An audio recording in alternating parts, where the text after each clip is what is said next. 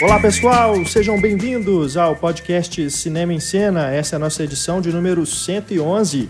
Vamos falar neste programa sobre o Oscar.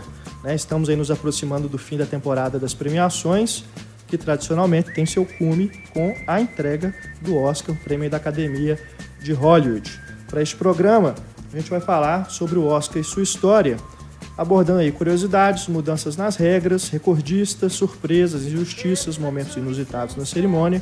E é claro que com uma história aí de 80 e tantos anos, né, a gente não tem como falar de tudo. Só se a gente falasse um minuto cada edição, né, aqui no programa para dar conta de tudo. Então, caso você ouvinte sinta falta de alguma menção, sinta-se à vontade para usar o espaço de comentários aí na página do podcast para deixar o seu recado né? Você pode também contribuir aqui com a discussão, você pode discutir, inclusive, com os nossos outros ouvintes. Você levanta aí a questão relacionada ao Oscar e a gente mesmo debate aí com você alguma algum pode ser questões inclusive levantadas aqui no programa, é claro, mas o espaço fica aí aberto para vocês interagirem. Temos também o nosso e-mail, cinema.cinemaencena.com.br, caso você queira entrar em contato com a gente. Eu, Renato Silveira, editor do Cinema e Cena, recebo neste programa os nossos redatores, Antônio Tinoco e Luísa Gomes. Obrigado, meninos. Obrigado. E mais uma vez ela, a professora Ana Lúcia Andrade, da Escola Olá. de Belas Artes da UFMG. Prazer mais uma vez, Ana. Só um pouquinho resfriada.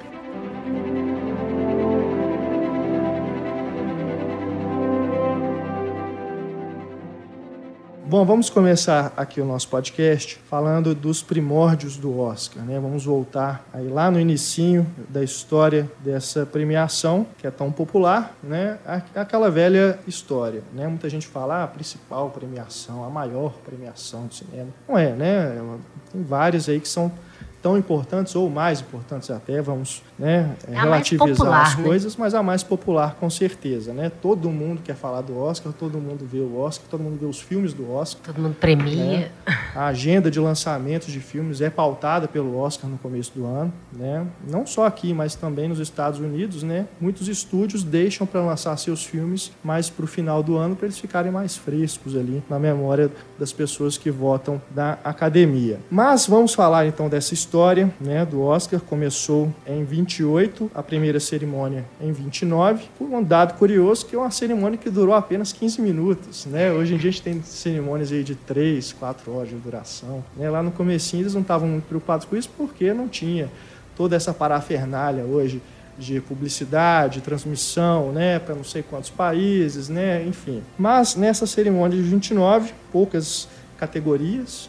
a categoria principal de melhor filme tinha só três indicados, né? E também um outro dado curioso é que no começo eles também não premiavam especificamente por um filme, né? Mas por um trabalho prévio. É, seja por dois, três filmes que a pessoa tinha feito, né? Então não era pautada exatamente ah, por tal papel a pessoa foi indicada ao Oscar, né? Como é hoje, aliás, como é a maior parte da história desse prêmio. Outra, outra coisa curiosa também, criou-se, né, uma curiosidade muito grande, uma expectativa muito grande pelo anúncio das indicações. Uhum. Né? Mas é, isso, isso lá no começo não tinha também, até porque eles divulgavam para a imprensa os próprios vencedores com antecedência. Né? Só depois de algum tempo, se eu não me engano, deixa eu ver aqui nas minhas anotações, em 1941 é que eles começaram a adotar o famoso envelope com os vencedores, porque o jornal o Los Angeles Times divulgou antes de todo mundo os vencedores, antes mesmo da cerimônia, né? Então acabou com a brincadeira e aí a academia passou a adotar os famosos envelopes, né? O anúncio dos,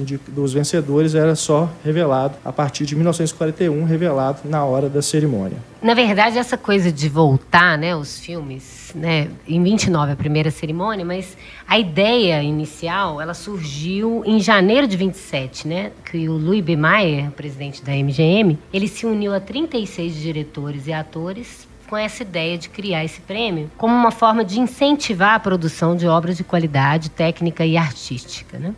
De é, deixar que os filmes é, perdessem essa aura só de produto mercadológico. Estão querendo dar uma aura mais, melhor para os filmes hollywoodianos, né? em comparação principalmente com os europeus. Então, essa primeira entrega, em maio de 29, em Los Angeles, sob a presidência do Douglas Fairbanks, que era, além de um astro, dono de estúdio também. Então a gente percebe que é um prêmio da indústria, né? Ainda que tenha essa preocupação artística, eles estão querendo se premiar entre eles, né? ajudar às vezes a, a, divulgar melhor um filme, ou a, a, lançar melhor, ou a fazer com que as pessoas vejam um filme que ninguém viu direito, né? ou um filme que perdeu dinheiro, que volta depois da, da, por causa da premiação. Então, é por isso que, por exemplo, a primeira atriz a ganhar, Janet Gaynor, ela ganhou por três filmes de 27. É, ainda da época muda. É. né? Pelo menos o é, assim, o filme era já tinha som, mas ele era a estética toda muda, que era o Aurora e também é, o sétimo o Céu e o terceiro filme eu não me lembro que ela ganhou. Que eram três filmes, né? Isso é, é também interessante, né? Pegar a, o conjunto da obra, que às vezes um ator faz naquele ano três, quatro filmes, e ele está excelente nos três. Né? Uhum. Né? É, isso de certa forma ainda é feito hoje em dia. É. Né?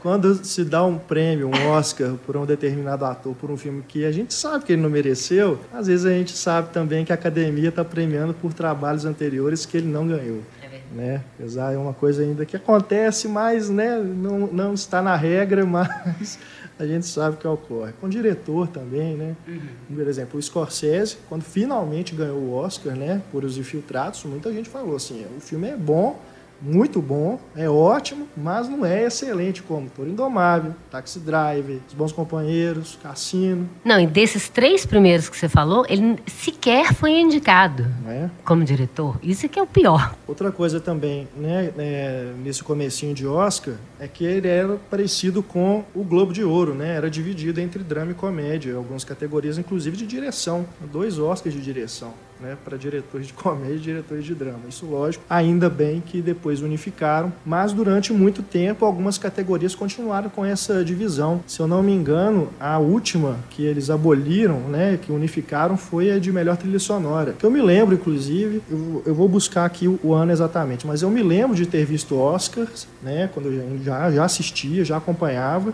em que era dividido. Tinha o prêmio de melhor trilha sonora para comédia, musical, vamos dizer, e a Disney sempre ganhava ganhava, né? As animações da Disney sempre ganhavam. E tinha o outro que era a trilha sonora original, que era para os grandes compositores. E tinha uma outra também categoria que era trilha sonora adaptada, que eu acho interessante, que é uma forma de dar chance para uma música que já existe, que vai ser relida para aquele filme, né? Porque às vezes o Cantando na Chuva mesmo, além de todas as injustiças que ele teve, uma delas foi a, a música, porque a música era de um catálogo da Metro antigo, então não teria como nenhuma daquelas músicas entrar. É. Só que foram relidas para os anos 50, 20 anos depois, né?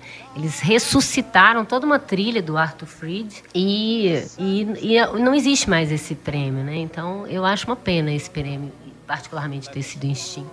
É, na verdade aqui eu estava olhando aqui no, nos dados, eles criaram essa divisão categoria de trilha sonora em 95 e até 99 eles mantiveram, depois acabaram. Mas foi realmente a última categoria em que o Oscar dividiu aí para musical, comédia dos outros gêneros, né? Repartir bem o bolo, né? É. E é engraçado também que até é 48, apenas é, produções norte-americanas que eram premiadas. Né? Filmes estrangeiros eram, eram prêmios esparsos, especiais. Filmes estrangeiros, né? Aqueles special achievements, né? É. Que eles chamam, né? Um Oscar Algum especial, filme que... Né? que algum chamou filme. muita atenção. Isso, né? que a crítica ou a é. comunidade cinematográfica ficou abalada, né? Uhum. Mas aí, então, a partir de, é, de 57 é que eles começam a premiar né, é, filmes estrangeiros. E o primeiro foi o Ladrões de Bicicleta, do De Sica. Uhum. E, aliás, o primeiro a ganhar o prêmio especial né, foi o Ladrões de Bicicleta, de 48.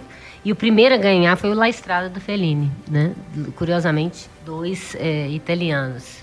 E, curiosamente, um cinema que vai influenciar muito Hollywood naquele período, né? O cinema neorrealista. E, curiosamente, os dois são... O Fellini é o maior vencedor de Oscar no, nessa categoria de filme estrangeiro. E se a gente contar esses filmes de antes, né? De 48 até 56... O De Sica tem também o mesmo número, quatro Oscars nessa categoria, junto com o Fellini também, quatro Oscars. Uhum. Uhum. É, tem até uma certa controvérsia essa categoria no sentido de que muitos filmes que a gente sabe que são melhores que os indicados a melhor filme, mas ficam restritos lá. Então muita gente questiona se realmente a academia não criou essa categoria de filme estrangeiro justamente para deixar ali os filmes de arte, vamos dizer, né, que entre aspas aí, né, filmes de arte entre aspas. Fica um cane dentro do Oscar. É, por aí. Né? Agora, tem as regras né, de ter que ter o prazo de lançamento no país de origem. Né? É, alguns filmes acabam não sendo elegíveis para o Oscar por causa deste prazo, mas ah, é aquilo. É, tem também filmes que ganham Cannes e sequer são indicados ao Oscar. Né? Qual que é realmente o critério aí? É, Fica é... tudo muito, muito ligado ao que o, o comitê específico né, dessa categoria, diferente da de melhor filme, em que todo mundo vota, essa de filme estrangeiro é um comitê específico, que às vezes em que o Brasil mandou filmes, né, que teve filmes indicados, as pessoas costumam falar, né, ah, os velhinhos da academia são muito cabeça dura para gostar de um filme desse, né, que é mais um pouco mais ousado, um pouco mais vai mais de vanguarda, vamos dizer até. Uhum. E é, é, quando você pega assim, a lista e vê, vê o filme que ganhou melhor filme do Oscar e o filme que ganhou melhor filme estrangeiro, às vezes é tão discrepante, né? Se for pensar até, por exemplo, em 98, o Titanic. Não, eu, eu gosto muito do filme, acho que ele merece, enfim, é, é o típico filme do prêmio para a indústria, Sim. não teria como não ganhar. Mas ele ganhou caráter, né? O, aquele filme Aquele, ele é da onde mesmo? Ele é holandês, se não me engano. Acho que ele é holandês. Filme maravilhoso também, mas num outro, uma outra ponta, né? Assim, é, é, é o que eu acho bacana, que é uma coisa sem preconceito. O melhor do cinema comercial com o melhor de um filme de arte que é acessível ao povo. Uhum. Porque não é um filme difícil e hermético, né, o caráter, mas longe léguas do, da, da parafernália tecnológica do Titanic. É. E no ano seguinte teve o Central do Brasil concorrendo com A Vida é Bela. É. Né? Que todo mundo fala assim, ah, não vai ter jeito, né? E só que A Vida é Bela estava concorrendo a melhor filme também, que já aconteceu isso, né? O filme está sendo indicado em melhor filme em língua estrangeira e também melhor filme. Em alguns casos, ele acaba ganhando de melhor filme estrangeiro para deixar o melhor filme para outro, que está mais badalado pela indústria. Americano. É, foi o caso do Amor, né? Ano passado. Foi em filme estrangeiro, categoria principal. Ganhou estrangeiro e foi, ficou por isso mesmo, né? Só levou essa categoria. Mas, é, e é curioso porque essas primeiras é, premiações, elas eram só para eles mesmo, né? Eles divulgavam isso para a imprensa para depois, mas era um grupo, né, de pessoas, de produtores e diretores, basicamente, que decidiam, os chefes de estúdio, faziam um acordo para ver quem ia ganhar o prêmio. E aí você percebe, fica parecendo aquela coisa de empreiteira, né? Assim, todo mundo divide um bolo. Esse ano a Meta ganhou, ano que vem deve ser. Devia ser uma coisa mais ou menos assim. Uhum. Quando você vai pegando o histórico, você vai dando uma olhada, você fala, é, é meio repartir o bolo é. mesmo para os estúdios. É, é aquilo do sistema de estúdio mesmo, né? De, de, promover Hollywood né, para o mundo. Né? Tanto é que, se você for observar, né, a gente teve aí, a partir de 2009, o aumento do número de indicados a melhor filme. Mas isso já vinha desde antes, né? Nos primeiros anos aí do Oscar, primeiro ano, três indicados, olha só. Depois de 30 a 32, passou para 5. 33, 8 indicados. 34, 10.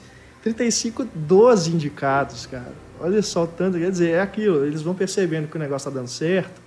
Não, vamos colocar mais filme aí, né, para poder fazer a propaganda, né, fazer a publicidade toda. Aí em 37 reduziram para 10 e 45 é que se instituiu a regra de cinco indicados que prevaleceu até 2009 e aí em 2011 eles criaram aquela outra regra para poder ter um percentual, né, de votos e aí serem indicados de 5 a 10 filmes, né? Vai variando aí de acordo com a quantidade de votos que cada um recebe. Até porque só a indicação, né, já já aumenta a bilheteria já. consideravelmente do filme. É. Eles perceberam isso precisa, é, é, um que ganha. Então, se quatro são beneficiados, por que não beneficiar mais nove? Não é à toa que a cerimônia ela é mais para frente, né? Você tem aí os indicados.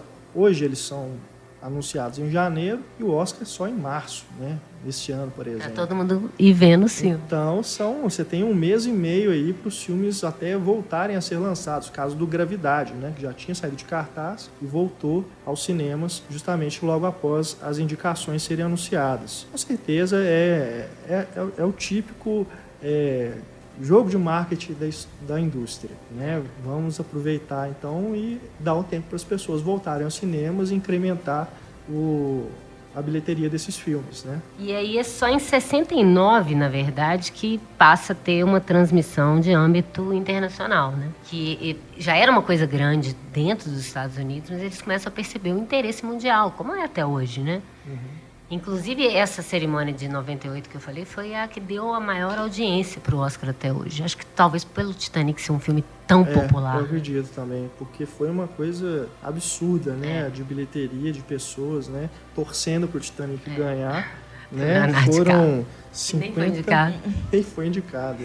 55 milhões de telespectadores. É um, um número que, se você observar é, a, a, audiência do Oscar ao longo dos anos, você vê a discrepância. É coisa assim de 10, quase 10 milhões de diferença para o segundo colocado. É realmente algo, algo realmente assustador. Depois eles vão é, tentando modificar coisas, né? até em relação aos apresentadores, né? questões de formato das cerimônias, se vai ter os números musicais, se não vai ter.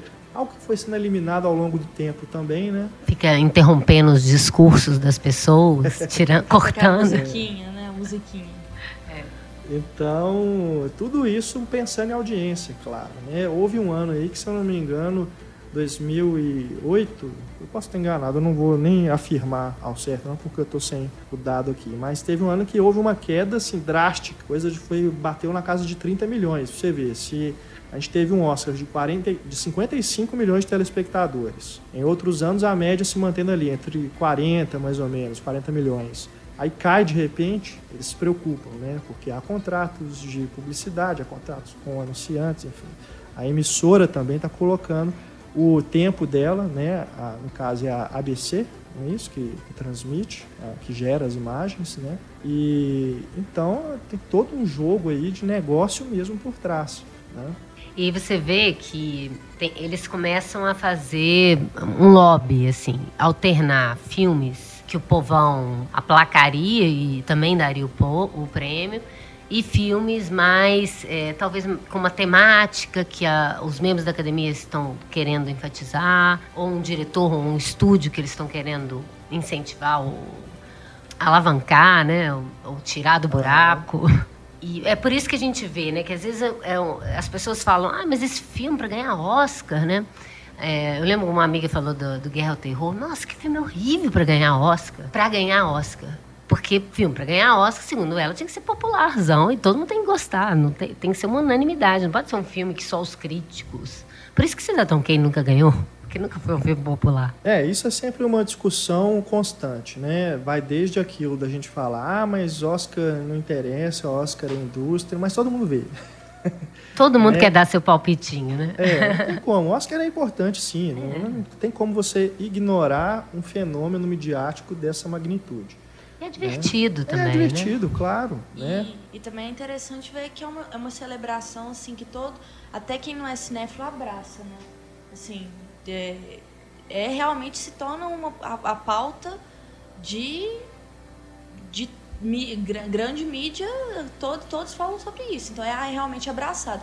Acho que é um, é um momento importante que é pra gente que é cinéfilo, ver é, isso na boca de todo mundo, entendeu? Eu acho interessante também o que, que essa popularização.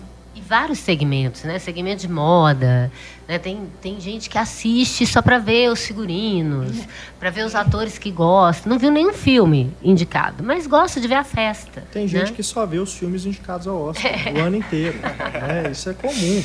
Né? É. assunto de mesa de bar, enfim. É realmente algo que não quer ficar por fora, né? Exato.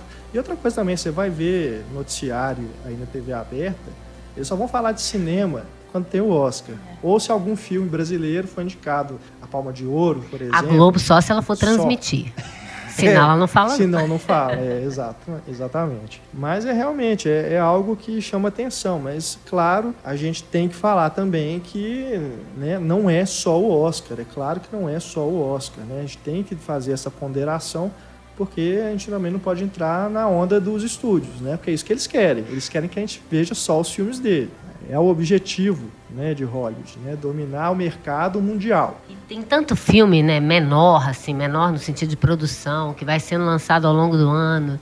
E você vê que não teve espaço porque na, tem a época do Oscar, que tem que render. Eles têm que aproveitar isso que eu falei. Se o filme só dele ser indicado, ele já aumenta a bilheteria, depois que premia, ninguém quer ver o perdedor para comparar, quer ver o vencedor. É. Então é, é, durante esse tempo que se falou mesmo, esse tempo entre a indicação e a cerimônia, que eles ganham todo o dinheiro que eles não ganharam até agora, se é que não ganharam. é interessante também ver que é essa, essa, esse intervalo né, entre indicação e o evento que é chamado de Award Season, né? que até dois anos atrás os indicados eram ali antes do Golden Globe, né? antes do Globo de Ouro. Então rolava um lobby muito grande ali na própria premiação dos estúdios, ali por, por debaixo do Golden Globe. Então, a, e agora mudou isso, o, as indicações foram depois e tá todo mundo correndo atrás. Né? Tanto é que o, Glo o Globo de Ouro mesmo perdeu a importância. É. Né? Por causa disso, porque ele vivia na cola do Oscar, era usado como termômetro. Né? Mas hoje em dia, como já não tem mais essa relação, ele perdeu a importância. Não à toa começaram com os apresentadores fixos, né? Porque antes o Globo de Ouro era só cada um subia lá, anunciava o, o indicado, os indicados e o vencedor. Pronto. Não tinha a Tina Fey e a Amy Poehler, igual teve é, nos últimos vale dois anos, né? E pelos próximos dois, se eu não me engano, né? Pelo contrato que foi renovado. Então agora virou uma questão de audiência mesmo. Eu acho, inclusive, que o Globo de Ouro tem que se reinventar, porque essa própria divisão de comédia e drama, né? Algo que já ficou ultrapassado. Acho que valeria a pena eles remodelarem a premiação. Mas vamos falar do Oscar, né? Para a gente não desviar muito o assunto. Tem alguma, a gente falou aí da categoria de filme em língua estrangeira, mas teve algumas outras aqui que também foram criadas mais, mais para frente. Por exemplo, os documentários. Só começaram a ser premiados em 41, com os curtas, e os longas só em 43. Vocês verem, documentário. Curta antes longo.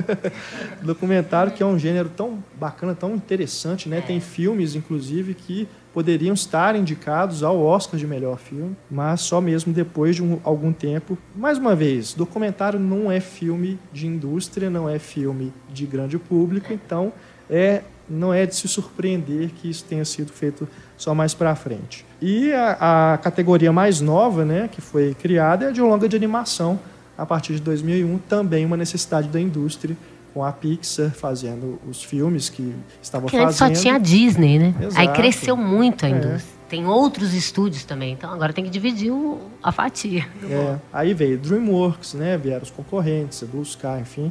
É, e aí criaram a categoria longa de animação. Mas a de curta de animação, uma das primeiras, lá de 31, né? E os curtas também, live action, né? As curtas metragens, sem ser de animação, também 31 já eram premiados. É, parece que a primeira foi só ator, atriz, filme e diretor, basicamente. E roteiro, se não me engano. É, roteiro, inclusive, a divisão entre original e adaptado, só mais pra frente também que foi feita, né? A partir de 40. Antes em, era só roteiro. Em 37 começa a ter ator e atriz coadjuvante, né? Quer dizer, quase 10 anos depois, né? Eles tentaram até dar, colocar assistente de direção também, mas como a gente estava falando aqui antes, se mal as pessoas sabem quem é o diretor de um filme, quanto mais o assistente de direção. Para a categoria seria ótimo ser premiado, é. né? Mas o público não está interessado. Seria até interessante a gente ver um assistente de direção depois ser promovido a diretor e ganhar o Oscar dos dois jeitos. Né? seria interessante a gente até monitorar isso, porque tem muito diretor famoso que começou como assistente de direção uhum. ou diretor de segunda unidade uhum. e depois veio se tornar um grande cineasta. Mas a gente acaba não sabendo, porque não é tá lá o nome dele nos créditos, mas ninguém lembra, ninguém fala, ninguém comenta. O Hal Walsh, né, que foi um grande diretor é, dos anos 30 e 40, ele começou como assistente do, do Griffith, ainda nos anos 10. Né? Mas, assim, não sei se as pessoas conhecem ele até hoje. Mas um grande diretor. É, e tem uma outra categoria que foi criada, que é a de maquiagem, e é interessante que ela foi motivada por causa do trabalho sensacional do David Lynch no Homem-Elefante, né? Sim, sim. Maquiagem que ele fez no John Hurt. e que motivou a criação disso no ano seguinte. E aí o primeiro filme que ganhou foi o Lobisomem Americano. Em Londres. Em Londres, exatamente. É. Bom, não exatamente o David Lynch que fez a maquiagem, né? Mas, É, não, sim. a gente, porque a gente não lembra o nome dos, dos artistas, É. né? Na verdade, aí já é difícil demais você lembrar do nome do maquiador Não, que claro, ganhou. claro. Claro que ele merece todo o prêmio. É, décadas depois, eles indicam Vovô Sem Vergonha na mesma categoria, Nossa. mas tudo bem. É mesmo? É, Vovô Sem Vergonha. Eu não sei é Esse isso. ano. Nem sei o que que é Indicado, isso. Jackass. Jackass indicado ao Oscar. Mais indicações que. Capitão Phillips. É, o gosto popular tá piorando bastante. Agora, essa categoria ela também mudou de nome, né? Em 2012 ela passou a ser maquiagem e penteado, né? Então agora eles juntaram duas coisas. E é, também outra que mudou de nome foi a direção de arte, que agora é chamada de design de produção. né? Então eles indicam o decorador de set e o diretor de arte na mesma categoria. Isso, isso são, eu tenho a impressão de que deve ser coisa de sindicato, né? Devem fazer muito lobby, né? Para poder que os profissionais serem lembrados também, né? Porque só diretor de arte acaba que o, o outro que tá, trabalha junto é tão importante quanto, né? Acaba sendo é, ignorado. E é uma, é uma é, direção de arte é complicado, porque é um monte de profissional junto, né? Que vai Pois é. trabalhar com figurino também, né? É. Cor, é, o set. É, mu- é muito complicado. O, o diretor de fotografia está envolvido também. Claro que tem os prêmios separados, mas é, é complicado se, é, subdividir isso, né? Mas, de qualquer maneira, é, tem que valorizar o trabalho de algumas pessoas espe- especialmente, né? Principalmente quando dá para você ver o trabalho, porque o, eu acho que o Oscar está preocupado com isso, né? É que o público, já que ele tem um interesse tão grande, o público, como a gente falou aqui, mesmo quem é leigo ou não é exatamente um cinéfilo, todo mundo é, tem tem a sua opinião, né? Cinema em geral é assim, né? Você não vê ninguém dando pitaco qual é o melhor livro da literatura, qual a melhor obra de arte, mas no cinema qualquer um tem esse direito, né? É. Então, mas então que sejam é, é, prêmios que as pessoas consigam enxergar, né? A atuação do ator, gente que nunca entendeu nada de atuação, mas sabe que aquele ator tá bem no papel, ou acha que sabe, né? Enfim, Agora é curioso também como essas categorias, as chamadas categorias técnicas, né? Que se, Que não, nem se não há técnica. Não, eu falo até eh, coisas que estão no Oscar mesmo, que tem esse outro prêmio, né? Ah, que é o prêmio é. científico, né? Para as pessoas que criaram lentes, câmeras, sistemas de, de sei lá, de, de montagem mesmo, enfim, outras coisas que estão aí por trás, né? Que contribuem para a indústria, mas que a gente nem fica sabendo. Acho que deveria, inclusive, ser bem mais valorizado. Né? Nas últimas edições do Oscar, acho que eles nem estavam mostrando exatamente quem ganhou na cerimônia. né? Antes, pelo menos, tinha um clipezinho, né? a, a pessoa, geralmente um, uma atriz bem popular, ia lá e fazia a apresentação para poder ter alguma, alguma atração, né? algum atrativo. Mas nas últimas cerimônias, acho que nem isso eles estavam fazendo. Era uma coisa à parte mesmo, divulgavam para a imprensa, mas ah, o grande público nem ficava sabendo. É, mas eu falo categorias técnicas que eles consideram como som, é, montagem, montagem, né? de- é tão importante para o filme quanto o diretor, né? E é Quanto relegado roteiro. à categoria técnica, né? Mas é, é curioso porque, olha só, fotografia, ainda bem, né? Desde a primeira edição do Oscar tinha o Oscar de melhor fotografia, mas montagem foi só em 34 também. A maioria das categorias, né, que, que são premiadas até hoje, foram em 34 que eles começaram a premiar. É, outra, por exemplo, também a efeitos visuais, só em 39, que começou a ser premiado, e também trilha sonora e canção, também em 34. Então, acho que o Oscar de 34, que é realmente o Oscar em que eles falam, vamos agora levar o negócio a sério. E, e é coerente, né? Se você for pensar. Não é 34 que ganha Aconteceu naquela noite? Ganha o Frank Capra, ganha o Clark Gable, ga- ganha a Claudette Colbert. Quer dizer, é, é, é coerente isso, né? Aquilo que a gente fala, como que o filme ganha melhor filme, mas não ganha melhor diretor, não ganha melhor roteiro, não ganha melhor montagem? É uma coisa meio insólita. Aí você vê como que é para dividir mesmo, que a gente não pode levar isso tão a ferro e fogo. É claro que todo mundo tem o seu preferido e torce e gostaria que ganhasse, mas é bobagem ficar brigando, né? Eu queria que aquele filme tivesse ganhado, porque não é assim que funciona. É, tem até uma certa coerência que em alguns anos seguidos, assim, ganhou o melhor filme, quem ganhou a melhor direção e melhor montagem, né? Só que de uns É. três anos pra cá, isso nem isso está sendo seguido, assim. Provavelmente esse ano também não, pelo que É. eu tenho o- os, os burburinhos. Para quem gosta de apostar, né, a categoria melhor montagem é isso na história do Oscar é a que é tida assim, se ganhou montagem, ganha melhor filme também, né? Não é regra, né? Tem exceções. Mas faz sentido, né? Mas a maioria dos vencedores de melhor montagem também ganharam o melhor filme. É só um dado interessante que a Ana comentou aconteceu naquela noite de 34. Ele faz parte de do, ele é um dos três filmes, né, que venceram as cinco categorias principais de ator, atriz, roteiro, direção e melhor filme, é, junto com O Estranho no Ninho de 76 e O Silêncio dos Inocentes de 92. É, os grandes cinco, né, que eles chamam. Aham. E quase também o, o- aquele Melhor é Impossível também consegue isso, né? Ele conseguiu alguns, mas eles estavam achando que ia repetir esse feito. né? Que ganhou a Helen Hunt, o Jack Nicholson, né? E o roteiro, mas não ganhou o filme diretor. É curioso, né? Porque os filmes que ganharam mais Oscars, né? Ganharam 11, que foram Ben-Hur, Titanic, O Senhor dos Anéis, e O Retorno do Rei. Eles não estão nessa, né? Nessa, nesse seleto grupo aí de É. ganhadores É. dos cinco Foi. principais, os cinco principais Oscars. É, né? foram mais prêmios técnicos, né? É. principalmente Senhor dos Anéis. Porque naqueles anos, se você for observar os vencedores tinham um, um- um ator, né? A atuação principalmente. Se a gente for pegar aí do Senhor dos Anéis, não, nenhum dos atores foi premiado. Acho Mas- nem indicado. É. Então acaba que sempre vai ter uma categoria aí para esses filmes em que eles acabaram falhando. É, mas antes da gente entrar aí nos recordistas, né, que tem vários, várias curiosidades aqui para a gente comentar, temos que falar também aqui das categorias que foram extintas, né, ao longo do, da história do Oscar. A Ana já falou aqui da categoria de assistente de direção, né, que chegou a ser premiada de 33 a 37, depois eles desistiram. É, eu também comentei, né, do que era dividido, né, diretor, comédia e diretor drama, né, depois desistiram. É, tinha também melhor direção de dança, né, essa foi de 35 a 37, só dois anos Era o auge dos musicais, né? né? Nada mais natural. Agora, falando em musical, tem uma que a maioria, acho que talvez a maioria das pessoas não saibam, mas essa categoria ela não foi extinta. Ela só não, não consegue o número de é, indicados suficientes, que é melhor musical original.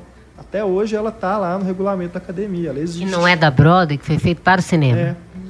Mas é, eles não, não acabaram com ela. Talvez até pensarem em acabar, mas como teve um revival dos musicais aí alguns anos atrás, né? Talvez eles não tenham repensado. Mas agora, como deu uma parada de novo, talvez eles reconsiderem e acabem excluindo, né? Mas essa categoria ainda existe, né? Nas, no regulamento do Oscar. É, é estranho, porque se a- a- o sistema de estúdio ele foi fundamentado em gênero, esse prêmio tinha que ser por gênero.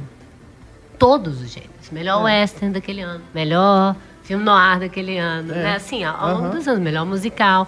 Porque é até injusto você concorrer um musical com um western. Ainda mais né, É outro nesses filme. primórdios em que esses gêneros, né? Noir, o É. faroeste, eles estavam muito em alta. Era o Com auge tudo. deles, né? Eles não Realmente. sabiam que isso ia ser perene, né? Que esse perene assim, porque na verdade ele refletia muito a época, né? O noir quando ele surge bem nessa essa, essa, essa coisa negra da, entre uma depressão e uma guerra. Uhum. Então, mas naquele momento por que não? Já É. que eles fizeram tantos prêmios que foram e e, e acabaram, né? Essa dos musicais, pra vocês terem uma ideia, até 84 ela tinha indicados. O último que ganhou foi o Purple Rain, do Prince. Foi o último vencedor dessa categoria. Mas está aí até hoje. Aliás, tem outras categorias também que dependem de ter um mínimo de, de filmes votados ou inscritos para poder é, elas poderem existir, né? Deve ser por isso que não tinha de animação Provavelmente. mesmo. Provavelmente. Mas eu, eu vejo assim, no- nos press releases que a academia manda para os veículos de imprensa, ela, ela coloca, né? Faz um, um um resumo né, da regra de tal categoria, quando eles estão falando alguma coisa, quando há alguma mudança de regra, Então eles explicam. E tem algumas categorias únicas que eles frisam. Ó, essa categoria, se não tiver um mínimo de três filmes inscritos, né, ela não vai existir esse ano. Então fica pendente. É, porque a animação às vezes são três filmes mesmo. É. Não, não Tem chega anos assim. em que realmente fica, não chega a completar os cinco indicados. Canção original direto são três, duas. É, E também essa questão de gênero também é interessante falar que existe as pessoas dizem que tem um certo um certo preconceito com comédias ao longo dos Oscars, né? Que é uma, um, um gênero que foi muitas vezes negligenciado de nem, nem ter nenhuma indicação, assim, eles eles gostam mesmo é de drama, musical também já foi muito premiado, É. na época de Chicago, é, e comédia sempre fica um pouco de lado, assim, eles subestimam, subestimam Filme de muito terror. É, né? terror. Filme de ação. Terror, eu acho que é, teve Exorcista, né, que foi indicado, mas é raro, né? É raro o gênero. Foi o primeiro a ser indicado. É. Né? Tanto Mas não é ganhou. que quando mais senhor- próximo disso foi o Silêncio dos Inocentes. É, verdade, exato. que é um É, thriller, é. Mas quando o Senhor dos Anéis ganhou, né, também ficou aquela coisa, olha, né, os filmes de fantasia, É. né, o Oscar não costuma dar, premiar esse tipo de, de produção, né, realmente. É, tanto é que muita gente, o- os fãs de Harry Potter esperavam que o último Harry Potter fosse ser indicado, justamente porque, como ocorreu com o Senhor dos Anéis, do só o último ganhar, né, os outros também foram indicados, mas só o último ganhou, né, muita gente esperou, mas acabou que não aconteceu. É, e perdeu até maquiagem, né? Pra Dama de Ferro no último Harry Potter, que pra mim essa foi uma das maiores injustiças. Mas ficção científica também, né? Agora a gente teve aí o Gravidade, Quem sabe ele vai ser também. né? O Distrito 9 Peraí. foi indicado, né? Mas o Distrito 9 só foi indicado porque já era a regra dos 10, né? Foi pra compor, né? Porque senão, se fossem só 5, eu duvido Pra fechar a ser cota. indicado. É. É verdade. Isso abriu muito precedente, né? Dos tempos dos anos pra cá, para vários filmes serem indicados porque tinha espaço. É, e você eram vê. só cinco, não Você vê era. que tem assim, tem os filmes badaladões, tem alguns de gêneros diferentes, tem os independentes. Eles ficam tentando agraciar todo mundo, porque quem não gosta de filme muito comercial, né, filme de shopping, e vai torcer para aquele filme independente que ele gosta, né? Igual esse ano tem o Nebraska, o Ela, né? O povo fica mais torcendo para esses filmes, mas não tem chance, eles estão correndo por fora. É, que, é. É. o, que é o filme do Sundance, né? Que eles colocam lá. É o filme, tem um É. filme de Cannes, tem um filme de Sundance e o filme que eles escolhem, né? E ano passado foi Indomável Sonhadora. é, esse ano é Nebraska, passou... Eles estavam esperando até Fruitvale Station É. também, que acabou ficando de fora, porque foi que o que ganhou o Sundance. Agora, tem algumas categorias que eles também tentam né, criar, mas acaba que na votação lá para ver se vai ter ou não, eles rejeitam. Então, por exemplo, em 99 tentaram criar a categoria Melhor Casting, né, que seria a- pessoa né, que reúne o elenco do filme. Não é melhor elenco, que é a categoria que tem no SEG, né, o prêmio do Sindicato dos Atores. Essa é melhor casting, né, que seria o processo de você conseguir aqueles atores. Não deu, 99. Em, eh, de 91 a 2012, isso é um lobby que até hoje existe, né, tentaram criar a categoria de melhor coordenação de dublês. Porque os dublês, coitados, né, eles são realmente deixados à, à margem né, da indústria. Né, e são extremamente importantes. É, e tem até uma categoria no SEG, que é de melhor É. dublê. Exato. Mas no Oscar, olha, mais de uma década que eles estão tentando, né? mais de duas décadas e nada. É, e um outro também, em 99 também rejeitaram, que era o melhor design de título. O título do filme mesmo. Não deu certo também. E tem tem um, um site ótimo, que é a arte do título. Ah, mas tem isso é bacana. Os vídeos de vários e vários, ao longo dos anos aí, aquelas sequências de abertura. Senão o Salbás teria ganhado base, 15. nossa, ele seria um recordista, né? Mas vale a pena esse site, eu acho que é a The Art of Title, né? Eu coloco o link aí para vocês visitarem, é muito bacana. Teve também um prêmio, olha só, 34 de novo, que eles criaram e depois aboliram, que era o, Oscar Juvenil, né, para atores mirins, né? E a Shirley Temple, que faleceu recentemente, foi, ainda é a pessoa mais jovem na história do Oscar a ter recebido um prêmio, não indicado. Ela foi a primeira a criança. primeira? A receber, e foi justamente 34. E a mais jovem que ganhou foi a Tatum O'Neill, né? Que ela tinha 10 anos no Lua de Papel, nos É. anos 70, quando ela Indicada ganhou. é a de coadjuvante. menininha, né, do, do Amável Sonhadora. Cinco, né? É. Mas a Tate então, O'Neill tem... ganhou, coitada, e não aconteceu mais nada com ela depois disso. e ela tá muito linda mesmo no Lua de Papel. É. Tem também aqui umas categorias que foram sendo eliminadas, essas uh, de curta, né, que o Disney foi o grande beneficiado, porque o Disney ele é o recordista de Oscars né, da história. De número de Oscars. De número né? de Oscars. Porque lá no, no começo, nesses primórdios, é, a categoria de curtas ela era dividida em filmes de dois rolos, filme colorido, filme preto e branco. Então tinha várias subcategorias ali e o Disney levava todos. Teve um ano específico em que 53, né? Ele ganhou quatro Oscars, foi indicado a seis. Vocês veem, todos nessas o dono categorias ganhava, né? Apesar de ele ter também hoje. ganhado o melhor documentário, né? Ele ganhou nesse ano. Mas os outros todos foram de curtas. Que as pessoas falam, né? Ah, no, o Hitchcock não ganhou o Oscar pelo Rebecca, quem ganhou foi o Celso. Mas é o produtor. Quando é, um é, filme, é. é. o produtor que ganha, né? O Oscar. Não, e é interessante ver isso, que isso, essa coisa de produtor fica um pouco por trás. Mas, por exemplo, esse ano a Megan Ellison, da da A24 ou da Ana Puma, não tenho certeza. Ela, quase todas as categorias, ela tem um filme indicado. E ela, eu acho que ela tem 30 anos, muito nova, uhum. ela é produtora. Esse ano ela lançou um, o America Russell, é dela, ela.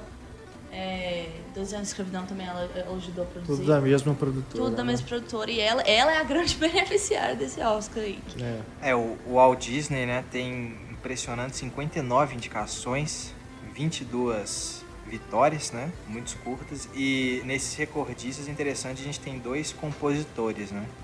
O primeiro deles é o Alfred Newman, que tem 45 indicações e 9 prêmios.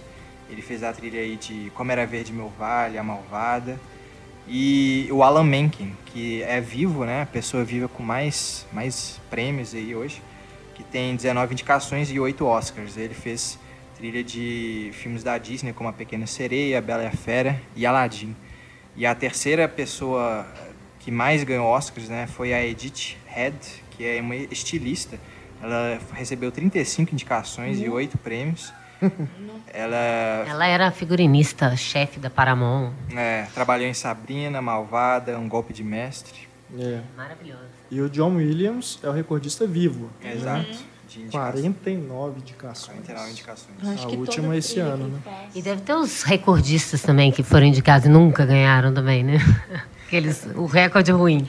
É, tem, tem isso. Por exemplo, o, a cor púrpura, né? E momentos de decisão são os recordistas. Eles tiveram 11 indicações, não ganharam nada. nada. É, aí é, aí é muito sujeira. É. Já o Cabaré de 72 é, ganhou 8 mas não ganhou de melhor filme. e o mais curioso que eu acho é esse aqui, é o Grande Hotel, de 32, que só foi indicado a melhor filme e ganhou. não foi indicado mais nenhuma categoria. Até hoje é o filme que ganhou a categoria principal sem ter né, nenhuma outra indicação. E o, o, de melhor filme, você falou bem, o Titanic e o Senhor dos Anéis ganharam 11, né? 11 cada, um. cada, um. E destacando Amor Sublime Amor, né, Renato? Sim. Que teve 11 indicações e 10 Oscars aí. Ah, é. E o maior número de indicações, eu acho que foi a Malvada e o Titanic, né? Com 14. Exato. Exato. Então, você vê, Titanic perdeu três Oscars. É. Inclusive o da Kate Winslet, né?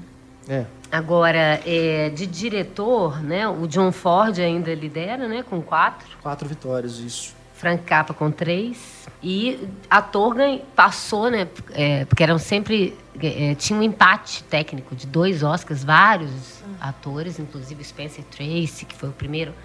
Frederick Marshall, acho que foi o primeiro a ganhar dois Oscars, depois o Spencer Tracy.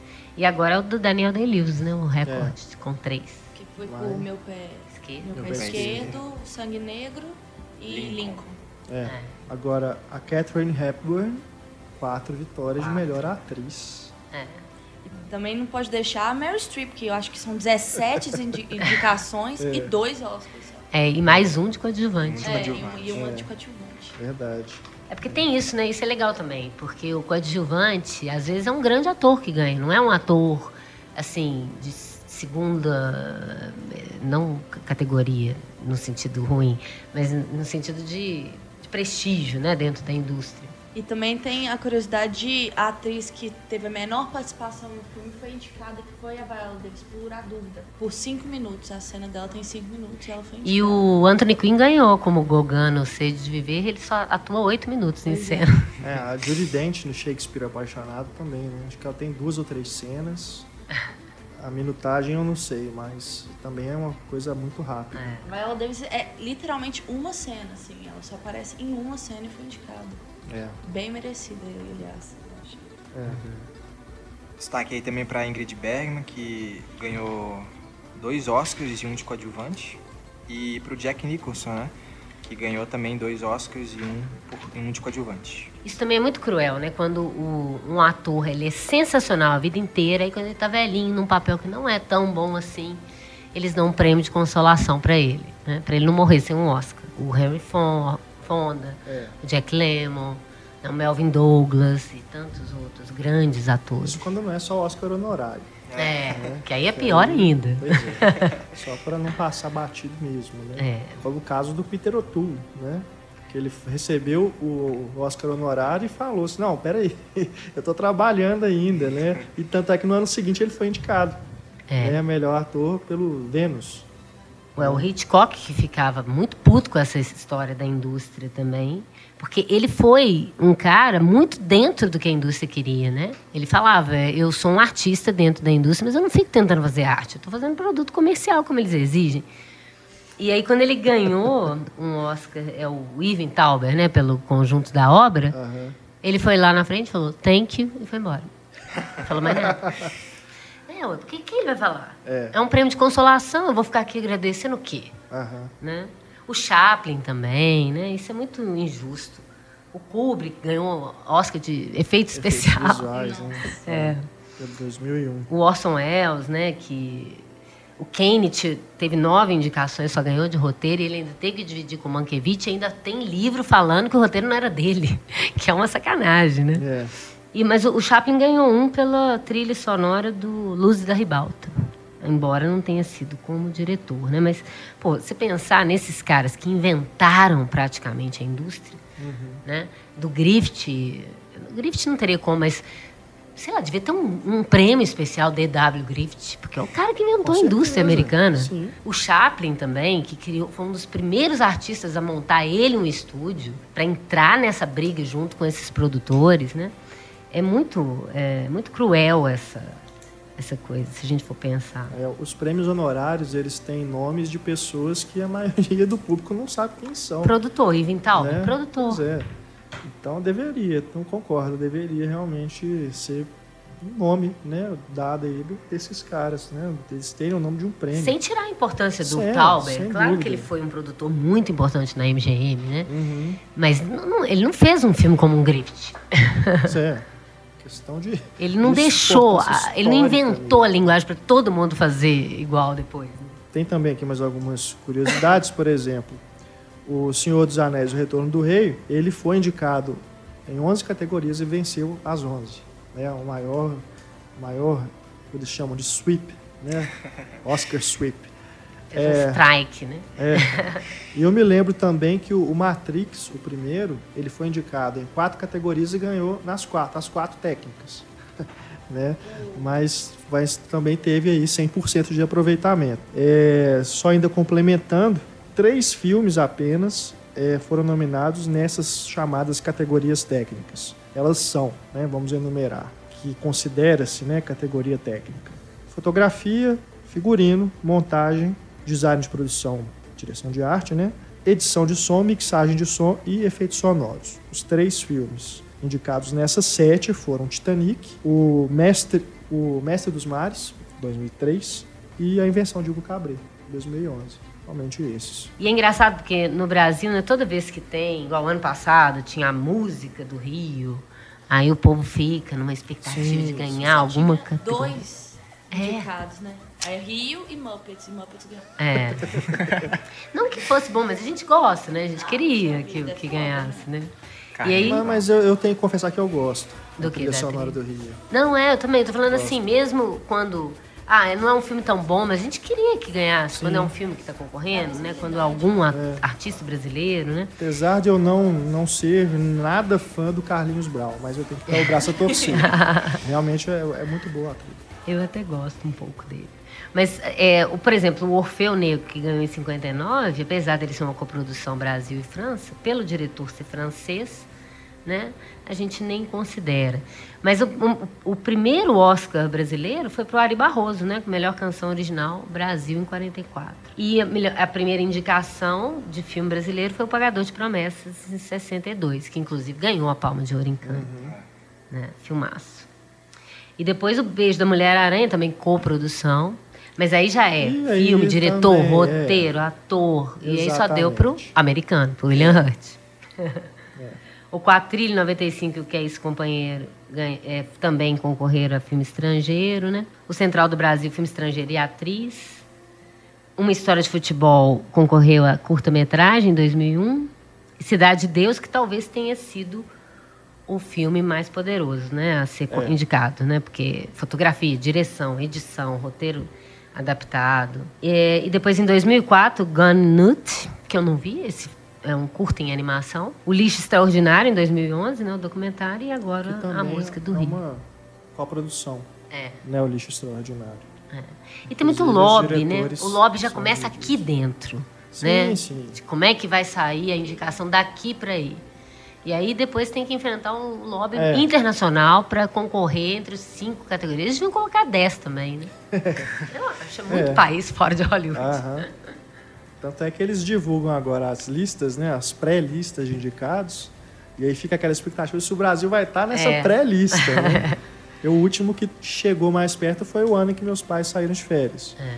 Foi o que chegou mais longe aí depois do Central do Brasil, nessa É, categoria. esse né? ano tava na expectativa do som ao redor, né? É, Ir pro indicado. Nem Nem foi. pré-lista. é.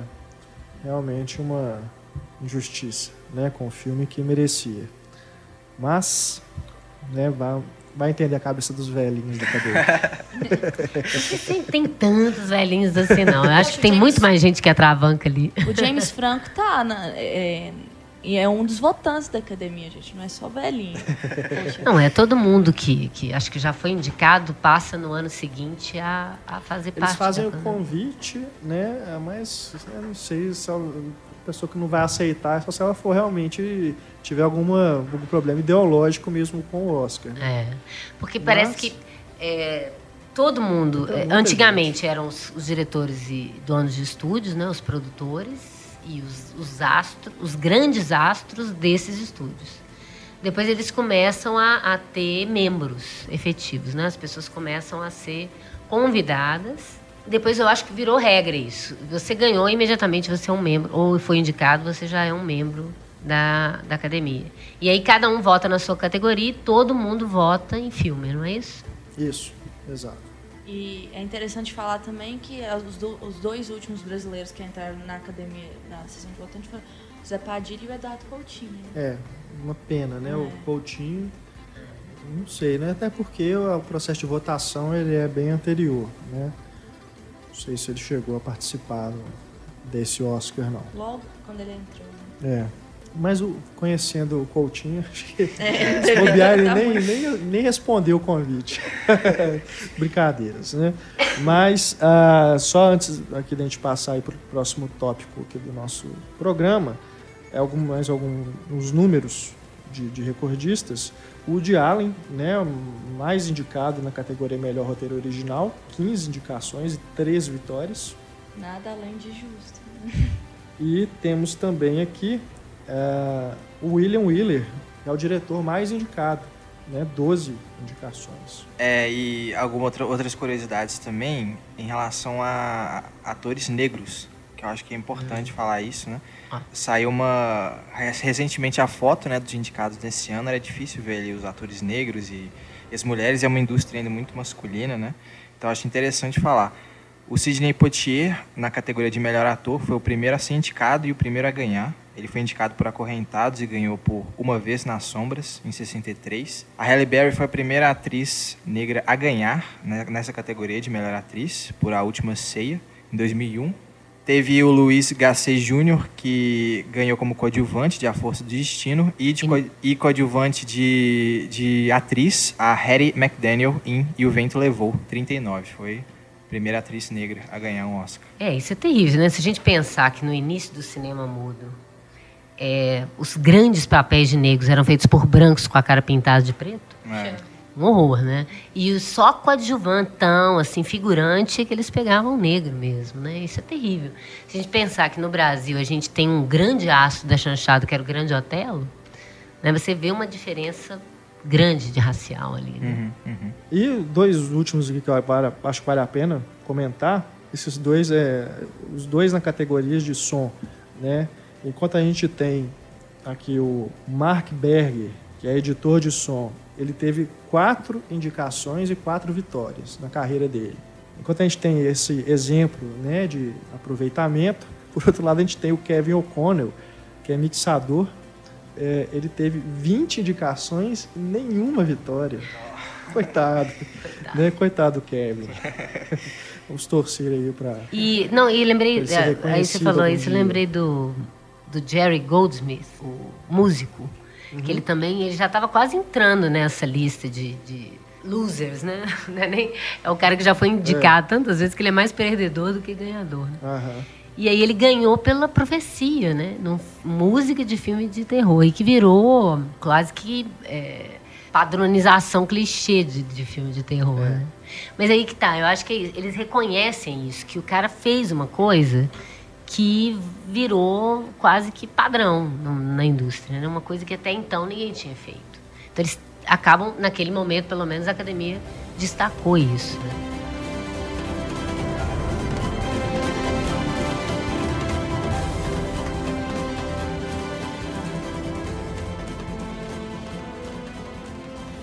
Bom, acho que a gente tem que falar também dos injustiçados, né? Falou aqui dos grandes vencedores, recordistas e tudo, mas a gente tem que falar também de filmes clássicos, né? Filmes em que você, pela história, pela fama dele, você logo imagina, ah, esse filme deve ter ganhado um Oscar, não é possível. Mas quando você vai ver, nem indicado ele foi. É o caso, por exemplo, você tá aí um, um- um filme que é, mesmo quem nunca viu um filme na vida sabe que filme que é, cantando na chuva. I'm singing in the rain, just singing in the rain. What a glorious feeling. I'm Esse, é um, pra mim, é o maior de todos os Ana Lúcia injustiçados. Andrade, eu deixo você discorrer sobre esse, essa grande justiça. É, eu, não- eu também não sei, até porque quem ganhou foi o maior espetáculo da Terra, né, do César B. Que o César B. DeMille também é, Né? é um grande é, é, diretor ainda da época do cinema mudo e tudo, mas ele fez coisas bem melhores do que esse filme antes, Com né? certeza. E, e o Cantando na Chuva, ele é uma, uma unanimidade, assim, entre crítica e público. Eu nunca vi uma unanimidade tão grande, ainda mais para um gênero que não é tão unânime assim, né, como o musical. E- mas é uma coisa também de, de, de rixa, né, com a Metro, sei lá o que que é.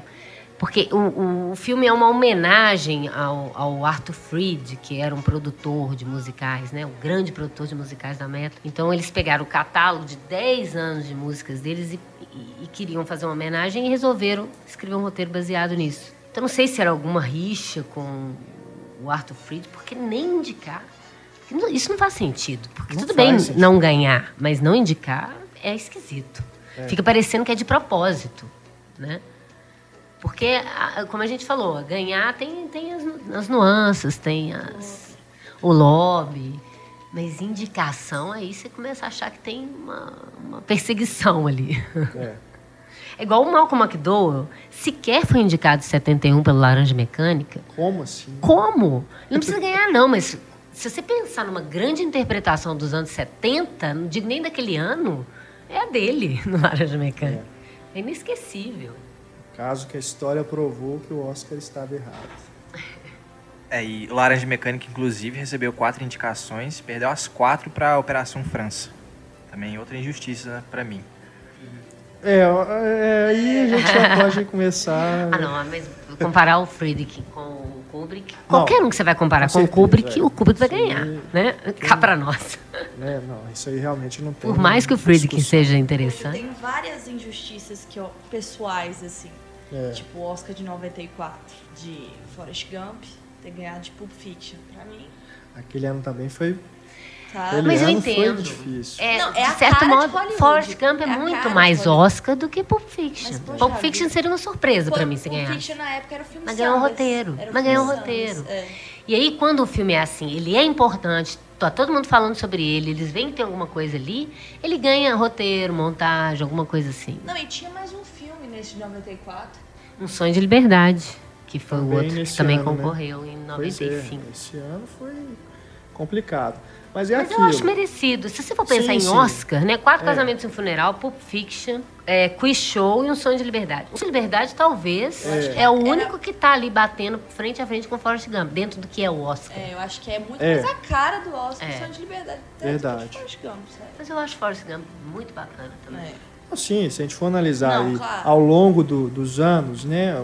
Todo mundo lembra de Forrest Gump até hoje, todo mundo fala, todo mundo É um filme gosta. que vai ficar mais. Pulp Fiction, acho que pela importância histórica dele, né, por ter sido parâmetro a partir dali para vários filmes, né, é, ele com certeza é o mais importante daquele ano. Né, mas o Som de Liberdade também até hoje é considerado um clássico. É. Né, desses aí, do MDB, né? Pois é, ué. Desses aí, eu acho que é o Quiz Show é o que ficou esquecido, né? Eu Apesar acho de que- também ser um ótimo filme. Que na E época ninguém imaginava. Ninguém também. imaginava que Um Sonho de Liberdade ia ser um filme É. que ia ficar tão assim no imaginário das pessoas, naquele momento. Uhum. Porque o Forrest Gump, de cara, você já vê que é, é um- uma grande produção, né? Uma coisa épica que a- atravessa a história americana. Mas O Sonho de Liberdade, acho que foi um filme que foi pegando as pessoas sem eles mesmos saberem, sabe? Foi ficando, assim, pra história. Às vezes assim, ainda dá uma dorzinha no peito de saber não é. Não, gente, todo ano eu faço duas listas, né? Eu tinha, eu tinha um grupo que a gente se reunia e junto, às vezes a gente ia até de gala para ver o Oscar junto e chique. tal. E fazia listinha para marcar. E eu sempre fazia duas listas. O que eu queria que ganhasse e o que eu achava que ia Eu ganhar. também faço. Porque é isso, você não pode ficar torcendo. Ah, eu torceria também, talvez, pro Pulp Fiction, de certo modo. Mas eu sei que não é um filme de Oscar, né? Então eu, vou, eu ficaria entre o, o, o Forrest Gump e o Sonho de Liberdade, pensando no Oscar. É. Oscar, eu penso nisso. Penso, o Vento Levou, o Maior Espetáculo da Terra, eu também não gosto tanto, mas é mais cara de filme de Oscar. De quem, pra indústria. É. Mas não tem como, tem como não falar de justiça e não falar de Shakespeare apaixonado, né? Ah, Que foi a grande Ah, decepção. eu, sei, eu vejo vocês falando sempre disso. Vocês não gostam do Shakespeare apaixonado, vocês não gostam do Quem Quer Ser um Milionário, vocês não gostam Ai, do Crash. Crash. Eu gosto Dis- desses Crash. três filmes. Discurso gosto. do rei, não, né? Pô, Gosto do Discurso do Rei. Acho um filme extremamente oscarizável. tu- Mas o Shakespeare apaixonado, quem não conhece muito o universo do Shakespeare, talvez não goste tanto, mas é um, é um roteiro sensacional dentro do que é o universo do Shakespeare. De você pensar na, nessa. E depois, depois virou mote, agora todo mundo faz isso. Tentar imaginar como que estaria o processo de criação daquele artista quando criou uma determinada obra. O próprio On the Road do, do Walter Salles foi nessa linha. Mais do que falar do, do, do livro, falar do processo de criação. Mas o o Shakespeare apaixonado, para mim, a grande, a- o grande trunfo dele é isso, né? Mas quem não conhece muito o universo do Shakespeare acaba não curtindo muito. É, o Crash, apesar também, tem, a, ca- tem mais a cara do Oscar, né? Ele ganhou de O Segredo de Brokeback Mountain. Pra mim, é infinitamente filme- superior. Mas Ah, sim. Crash realmente tem mais cara de Oscar nesse sentido. É. Então, só, só duas ponderações a respeito desses dois anos. Né? Em relação ao Shakespeare apaixonado, eu concordo, concordo, mas num todo, eu, eu realmente não consigo é, enxergar ali o melhor filme. Entendeu? Mas eu gosto muito dessa parte, sim, do, do processo. Acho que é um filme interessante, né? mas no todo, quem se lembra de John Madden hoje em dia? Né? Um- ele nem ganhou o Oscar de direção, foi para o Spielberg por Resgate do Exato, Soldado? Ryan. Que talvez fosse o mais forte ali É. naquele momento, né? Com E eu acho que certeza. era o mais oscarizado.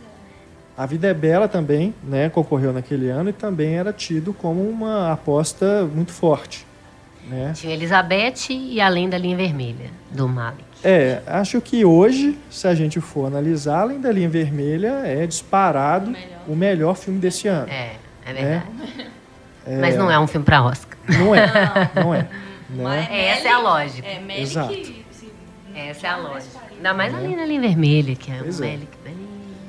E ali naquele ano a gente teve o primeiro grande lobby do, do senhor Harvey Weinstein, né, a- na época ainda na Miramax, que praticamente comprou né, aquela premiação. Né? Então a gente teve, inclusive, na categoria Melhor Atriz, acho que um absurdo até maior do que a de melhor filme, com o Gwyneth Paltrow ganhando da Kate Blanchett por Elizabeth e, claro, da Fernanda Montenegro por Central do Brasil. Não é puxando a nossa sardinha, não, mas é a Fernanda Montenegro contra a Gwyneth Paltrow, né? Por favor. Ali, ali você não, não imagina. Se você for pensar naquele ano, parece que a Gwyneth Paltrow era a única atriz americana. O resto era australiana, inglesa, brasileira, né? Então a, a Fernanda Montenegro, todo mundo com esperança, eu falei, gente, não vai repetir aquela ideia da história oficial daquela argentina que ganhou, não vai. né? Eles não vão querer investir numa senhora que não vai dar lucro para a indústria. E eu não acho que a Gwyneth Paltrow esteja ruim exatamente no filme, mas alguém que, com, que ganha da Kate Blanchett, eu já acho um absurdo. Exatamente. É. É o que vai acontecer esse ano, né? A Kate Blanchett contra a Meryl Streep, apesar do, da indicação da Meryl Streep ser por um papel que ela não está né, tão bem quanto todos Eu os acho até que ela outros tá pelos bem. quais ela já foi indicada. Eu acho ela bem no filme, mas, a Meryl Streep já, É, sim, sim. Mas de qualquer forma, já deu. de qualquer forma, a Kate Blanchett vai poder falar, eu ganhei da Meryl Streep. Não, e ela tem que ganhar, porque não tem. Sabe o que, que eu acho também? Além de ser o ator, você tem que pensar também. E eu não sei se a academia pensa nisso, mas talvez pense, porque tem uma coisa do papel memorável, né? Aquele papel. É, é, é muito difícil se arrumar um outro papel hoje que tome dela, do, do, do Jasmine. Isso. Né? Não, a gente está falando com essa segurança. Se acontecer um revertério, né, pode acontecer. Pode. Mas a gente está falando com essa segurança é porque A Amy Adams eu acho a concorrente certo. mais forte. Eu acho também, em questão de lobby, Amy Adams vai disputar. Não, eu acho a Amy Adams ela é muito boa e tem muito tempo que ela está que ela tá concorrendo. é, Coadjuvante, ela já foi, eu acho que umas Mas vezes. não, é- não é possível dar. falta só Tirada o a Oscar Kate para Kate Blanchett. Ela ganhou todos os prêmios. Né? Falta só o Ela Oscar. não é ganhou possível. coadjuvante, né? Pela Não, eu tô falando nesse comunicação. ano, né? SEG, Golden Globe, É. Critics Awards. Pelo filme do Diário, ela ganhou tudo. Porque eu fico pensando nisso, né? Igual, por exemplo, todo mundo falando, ah, esse ano é o Leonardo DiCaprio que ganha. Mas tem o lobby do cara do 12 anos de escravidão e tem o lobby da comunidade negra, que todo ano eles gostam de dar um prêmiozinho e tal, igual deram para aquela Sim, sim. Olivia. É Olivia? Aquele Histórias Cruzadas. Ah, Otávia Spencer. Spencer. É. Que você vê que foi lobby, porque não Sem merecia dúvida. É. aquilo de jeito nenhum. Né? Aquele filme, aliás, não devia nem ter sido É. indicado. Ali eu acho uma coisa realmente Mas meio o- o Matthew novelão. McConaughey É, também. ele vai. Esse é o grande Que é- favorito. É. E é outra, outra coisa que a academia superestima demais, que é mudanças físicas, né? É. É, mas. Costuma ser. Mas o náufrago, ele, o- Isso ele nem não adianta. concorreu. Aí não O Tom adianta. Hanks. É, o Tom, Tom Hanks Hanks não é adianta. né? É, esse Apesar de ele também. ter Ah, não, ele já ganhado. ganhou dois É. Não, é. Apesar de ele ter Três. ganhado pelo Forrest Gump, que tem uma cena no mar, Aham. mas filme de mar ele não dá muita É, sorte. né? Capitão o Phillips. Capitão Phillips também não deu certo. Mas é, vamos voltar aqui pra gente não ficar falando só do Oscar desse ano. É. É, tem, tem uma injustiça, assim. Que é o que é aquela questão, não é exatamente justiça, porque o filme tem a cara do Oscar, etc. Mas que o pessoal realmente comenta bastante, né? Em 77, Rock, o do filme lá do Stallone, ganhou, É. de, ganhou de Todos os Homens do Presidente, Rede de Intrigas e Taxi Driver. Nossa, Ai, ai. puxa vida. Você gosta do rock? Eu gosto de rock. É, mas. Mas, Mas. De intriga. Mas Taxi Drive é muito mais cane do que, Não, do que Oscar, né? totalmente. A gente tem que convir. Não, mas um filme que eu, eu, eu acho Rede de Intriga um filme. Fantástico. Não, um filme fantástico. E eu acho que é a cara do Oscar. Tem, tem. Não. Também acho. Eu acho que ele é bem escolhidável, assim. E todos os homens do presidente também. Poxa vida. É, tem. Mas você falou do, de Cannes, né? Uhum. Só, só lembrar aqui, porque na hora que vocês estavam falando do Pulp Fiction, a gente não comentou que o Pulp Fiction ganhou a Ganhou, Palma de. Ouro. É, Né? Então, a palma de ganhou. Não, não ganhou o Oscar, mas ganhou a Palma de Ouro. Né? Então, Aí a dorzinha diminui um pouco. De certo modo, é até mais prestigioso, aliás, né? o, o Tarantino, se a gente pensar, né, ele, claro, que ainda tem uma carreira, né, tem muito tempo ainda pela frente. Mas, é, dentre esses grandes diretores, diretores famosos que nunca ganharam, ele, tá, ele tem uma grande possibilidade de entrar para esse rol também. Né? Foi indicado, melhor direção, mas não ganhou. Acho que ele corre o risco aí. Se bobear daqui a uns 20, 30 anos, ele ganha um Oscar honorário. Ele já tá falando aí de aposentar, você fala que ele tem muita carreira pra frente. Eu tenho medo dele aposentar e não chegar Mas talvez esses velhinhos aí da academia que a gente fala, eles sejam é, muito conservadores para um Tarantino. um. É, o Não, pois Tarantino é. chegaria lá e falaria. Tem que dar uma renovada na economia. Até, de certa forma, eu me surpreendi por Os Infiltrados ter ganhado o melhor filme, porque é um filme violento. É, muito violento. Que não é o costume da academia. Mas eu acho que é o tipo de recado pro Scorsese. Olha, agora você É, fez um filme sim. palatável pro grande público, você vai ganhar dinheiro, então agora a gente te dá um prêmio. Não, e foi um momento histórico, assim, quando ganhou. Poxa, É. George Lucas, é, Coppola e Spielberg, que será a nova É. Hollywood inteira. Não, e ninguém sabia, ninguém sabia quem ia ganhar. É. Por que, que eles foram entregar o É, prêmio pro poxa. Titio Martin? Exatamente. Nossa, É mas foi um- estranho, né? Foi um momento especial. Você assim, vê que é, um gente, momento vão premiar o especial. cara. O cara é, É. bom, né? Mas isso sim, né? O pessoal que organiza a premiação, eles já sabem quem ganhou. Tanto Sim. é que quando tem- teve casos em que eles colocaram um vídeo da pessoa que não foi receber, né? Ou uma- um recado, a pessoa já sabia que ela tinha ganhado, né? Então, É. Ou seja, não foi naquele momento que foi descoberto, né? Quem foi revelado, quem ganhou. Para o grande público, sim. Né? Mas ali dentro, apesar de ter os envelopes e tudo, eles preparam a coisa, né? É. de uma certa forma, até vai ficar marcado. Esse caso do Scorsese, eu acho que é um claro exemplo disso.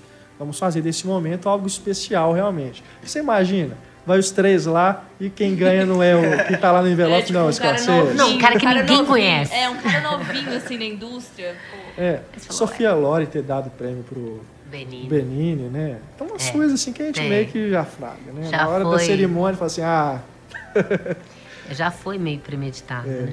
Agora, é, outro filme que também é super cane, muito mais que Oscar, que é o Apocalipse Sinal, mas quando você vê Kramer versus Kramer, aí você fala, puxa vida, né? Um filme pra TV, parece um filme pra TV, não tem cinema ali exatamente. E o pior é o diretor ganhar, que é o Robert Benton. Quem mais você viu desse cara?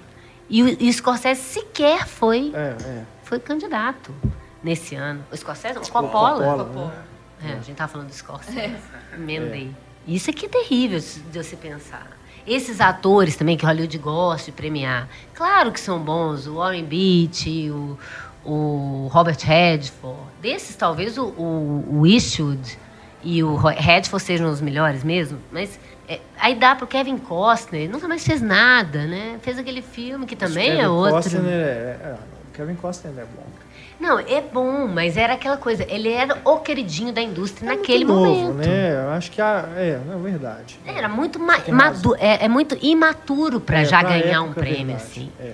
Se ainda fosse uma obra-prima inquestionável, né? Por exemplo, o, o Orson Welles tinha 25 anos, fez Cidadão Kane. Você vai falar que ele era imaturo? É. Porque era o primeiro filme dele, mas olha o filme que ele fez. Ninguém fez um filme até hoje daquele jeito. Né? Agora, é um western legal, tradicionalzinho, Dança com Lobos, é legalzinho e tal, mas Ganhou hoje em dia é um- até meio risível em alguns momentos.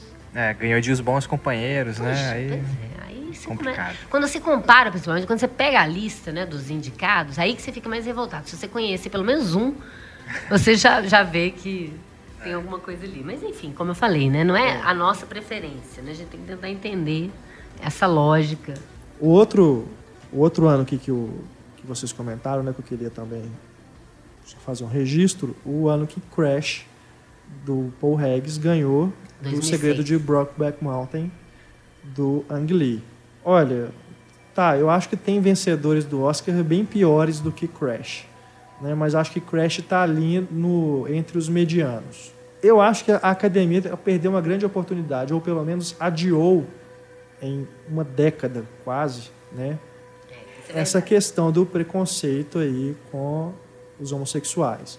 Né? Acho que ali eles tinham uma oportunidade perfeita. E um filme lindo, Adiaram, né? né? Sim, sim. Porque merecia. E acho que uma vitória ali poderia ter aberto aí mais a cabeça das pessoas. É, a gente poderia estar pelo menos um, não diria, né, totalmente evoluídos, mas pelo menos um pouquinho mais, né? Acho É, que eu acho que poderia. eles tiveram medo mesmo, sabe? Da, da, da repercussão na hora. E assim, claro, é, comparando com o Brokeback Mountain, obviamente você vê a diferença. Mas eu acho o Crash também importante num, num momento daquela discussão que o filme levanta e tal, que por mais que vocês, que algumas pessoas achem que o filme ah, um discurso muito moralista, muito o roteirinho muito armadinho, mas eu acho importante aquilo para o povão que não está acostumado a ver filme pensar, filme mais sério, com temas mais sérios. Não, é, eu, eu, eu gosto dessa ideia do cinema, do, do entretenimento inteligente para a massa. Porque uh, o pessoal mais intelectualizado já pensa naquilo, mas o povão só vai pensar vendo um filme de Oscar. Então é importante. Talvez só ganhando o Oscar que a figura vai se meter a um filme daquele. Uh, o, Beleza Americana, qualquer um desses que tem um, um tema mais forte para um Oscar, né? Então, eu, eu acho isso legal. Né? Embora, nesse aspecto, eu não posso nem defender, porque o Segredo de Brokeback Mountain também. Seria até mais importante nesse aspecto. Mas eu acho que era o momento conturbado ali da questão né, de Los Angeles. E era uma coisa de Los Angeles. Até porque naquele ano, você vê os discursos todos, tinha uma coisa, uma onda que estava acontecendo de violência em Los Angeles muito forte. Então o filme, ele retratou isso, então ele acabou virando um marco para aquele ano. É. Mas se você for pensar também depois em Discurso do Rei, é um filme que não teve aí, função nenhuma. É, sabe? aí tudo bem. É um aí filme que não teve função. Ali foi um caso também de lobby, porque na época, isso aí, algo também de bastidores, que não chegou né, ao conhecimento das pessoas, do grande público, é que a, a indústria britânica estava passando por maus bocados. Então foi uma coisa ali, ah, vamos dar uma, uma ajuda né, para os nossos né, irmãos, co-irmãos, né? E aí houve. Exato. Houve então esse apoio né, ao discurso do rei por essa questão política. Nossa, é, eu acho cara. também, porque no ano anterior isso. ganhou Guerra ao Terror, que foi um filme que o grande público não compreendeu. Por quê? Então eles queriam um filme mais popular. Se você for pensar, 127 horas. É um filme maravilhoso, mas terrível. Eu não quero ver ele de novo na minha vida, talvez, tão cedo, pelo menos no final. Cisne Negro maravilhoso, mas Nossa. pesado para o grande público é, é indigesto. É, a origem, indigesto para o grande público. Ó, cuidado, os, os apaixonados pelo, pelo Christopher Nolan vão querer me matar agora. Mas é um filme indigesto, de certo acho... modo. Não é um filme fácil, digerível para as pessoas, para qualquer tipo de público. O Vencedor, que talvez fosse um dos meus preferidos naquele ano, e o Bravura Indômita também, é uma coisa muito para cinéfilo, né? É. E é, aí não dá muito certo. Aquele ano foi algo assim, porque você tem um filme do gênero mais americano, que é o western, entendeu? É. E eles perdem a oportunidade de premiar o próprio cinema para premiar o vizinho, né? De estar do outro lado do rio. É, o Bravo Indômita era, para mim, era o melhor. É, né? a origem eu acho bem a cara do Oscar.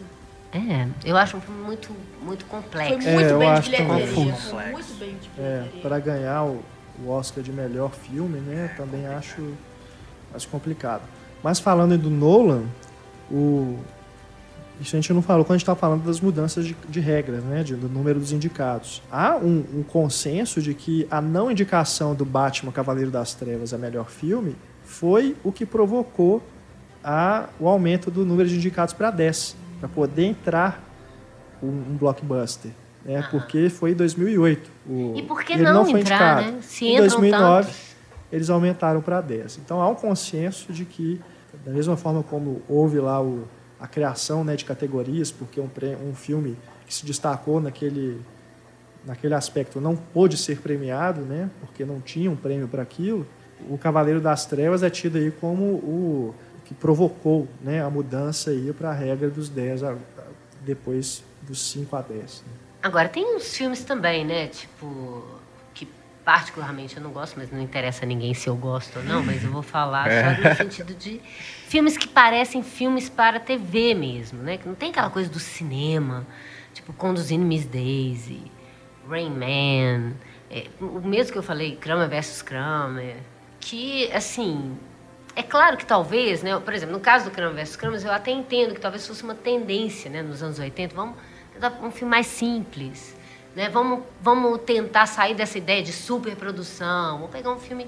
com um núcleo familiar mais realista. Taranã. E é um filme bonitinho e tal. A gente cansou de ver. Eu cansei de ver na sessão da tarde, porque agora nem passa mais esse tipo de filme né, na sessão da tarde.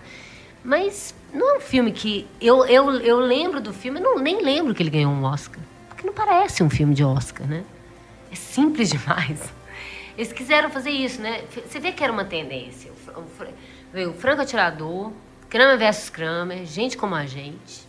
E aí eles começam a voltar às superproduções. Carruagem de Fogo, Gandhi, né? Eles vão revezando isso, né? E o Gandhi, que as pessoas acham também um filme ruim e tal, mas às vezes é, é uma coisa da importância do filme naquele momento, né? Nunca se fez uma biografia tão ambiciosa sobre uma personalidade tão importante. Então, como que a gente deixa esse filme de lado? Né? Então, mesmo que o grande público não goste muito, que ache o filme meio canseiro, muito histórico, o diretor que é um pouco canseiro, né? É. O Richard Attenborough. É, verdade. Mas, por exemplo, Gente Como a Gente, eu já, eu já acho um filme até um pouco mais interessante, porque ele é mais cinematográfico, ele parece menos televisão para mim do que o Kramer vs. Kramer. E o Herbert Forr é um diretor muito sensível. Né? E ele vai ser, você vai ver depois que ele vai se tornar um diretor cada vez melhor. Contrário desse Robert Benton, que ninguém nem sabe quem é, né? que fez o Kramer vs. Kramer. Ou o cara também do Conduzindo Miss Daisy, que eu nem sei o nome dele. Não, e concorreu com Sociedade dos Poetas Mortos, Campo do Sonho, Nascida 4 de Julho, Meu Pé Esquerdo. Aí você vê, aí Conduzindo Miss Daisy, fala, hum, né? Podia ganhar até atriz e ator, claro que estão maravilhosos, né? Mas com o filme. É pra, pra gente fechando os injustiçados, né? É 57, A Volta ao Mundo em 30 Dias, ganhou do Assim Caminha a Humanidade, que é um grande filme do George Stevens. Caminha a Humanidade é O último papel do. James Dean. É, Filme maravilhoso. que realmente deveria ter ganhado. E 1941, Rebeca, Mulher Inesquecível do Hitchcock, ganhou de Vinhas da Ira e de O Grande Ditador. E pra completar, o, Aí também é um ano complicado. ano É. complicado. É, é, o, o ano que os Estados Unidos entram na guerra é o ano que você tem os produtores todos brigando. O Selznick, que era um produtor independente, brigando ali, ele já, tinha, ele já era o poderoso depois que ele ganhou o vento, levou. Então tem umas questões aí. A, a cada época você tem uma, uma balança de poder que, que, que vai para determinado estúdio o filme. Principalmente na época dos grandes estúdios. Até os anos 60, isso é muito forte. Quem vai ganhar é o estúdio, não é o filme. Então, tanto é que ah, o Hitchcock não ganhou. O filme é do Selznick. É o Selznick. O Selznick contratou o Hitchcock para fazer o filme que ele queria. O Hitchcock deu um jeito de fazer o filme dele. Mas era o grande produtor. Exato. E nesse mesmo ano, o James Stewart e fez Núpcias de Escândalo, né? Ele achou que nem ia ganhar é, porque estava concorrendo com o Charlie Chaplin e com o Henry Fonda e acabou, acabou levando o Oscar. E ele é quase coadjuvante no Núpcias de Exato. Escândalo. Mas é por causa dessa coisa da, da, injusti da injustiça no ano anterior. Ele ter- deveria ter ganhado pelo filme do Capra, A Ah. Mulher Faz o Homem. Que tá muito Não bem. ganhou porque foi o, o Clark Gable. Então, eles deram no ano seguinte. Não interessa que filme, ano que vem a gente dá pra ele. É. o filme que ele fizer, ele ganha. Mas tem, é, tem filmes que você vê que são pontuais. O Rosa da Esperança, ganhar em 43, no auge da Segunda Guerra, um filme sobre a guerra. Né? Então, é, é, é um, um lobby com o povo, né? com a mídia, com a imprensa. É uma coisa de tentar estar sintonizado com a época. Né? Agora, eu acho surpreendente quando filmes que não são nem um pouco oscarizáveis, no sentido nesse que a gente está falando de grandioso, grande sucesso popular, temas mais divertidos e agradáveis, numa época dos grandes estúdios, como no, em 46 ganhar o Farrapo Humano do, do, do Billy Wilder. Um Sim. filme sobre alcoolismo. É. Mas aí também, eles pensando em dar uma categoria, então, interessante. Até porque é uma indústria que devia ser cheia e entender muito bem o, o problema. né? É.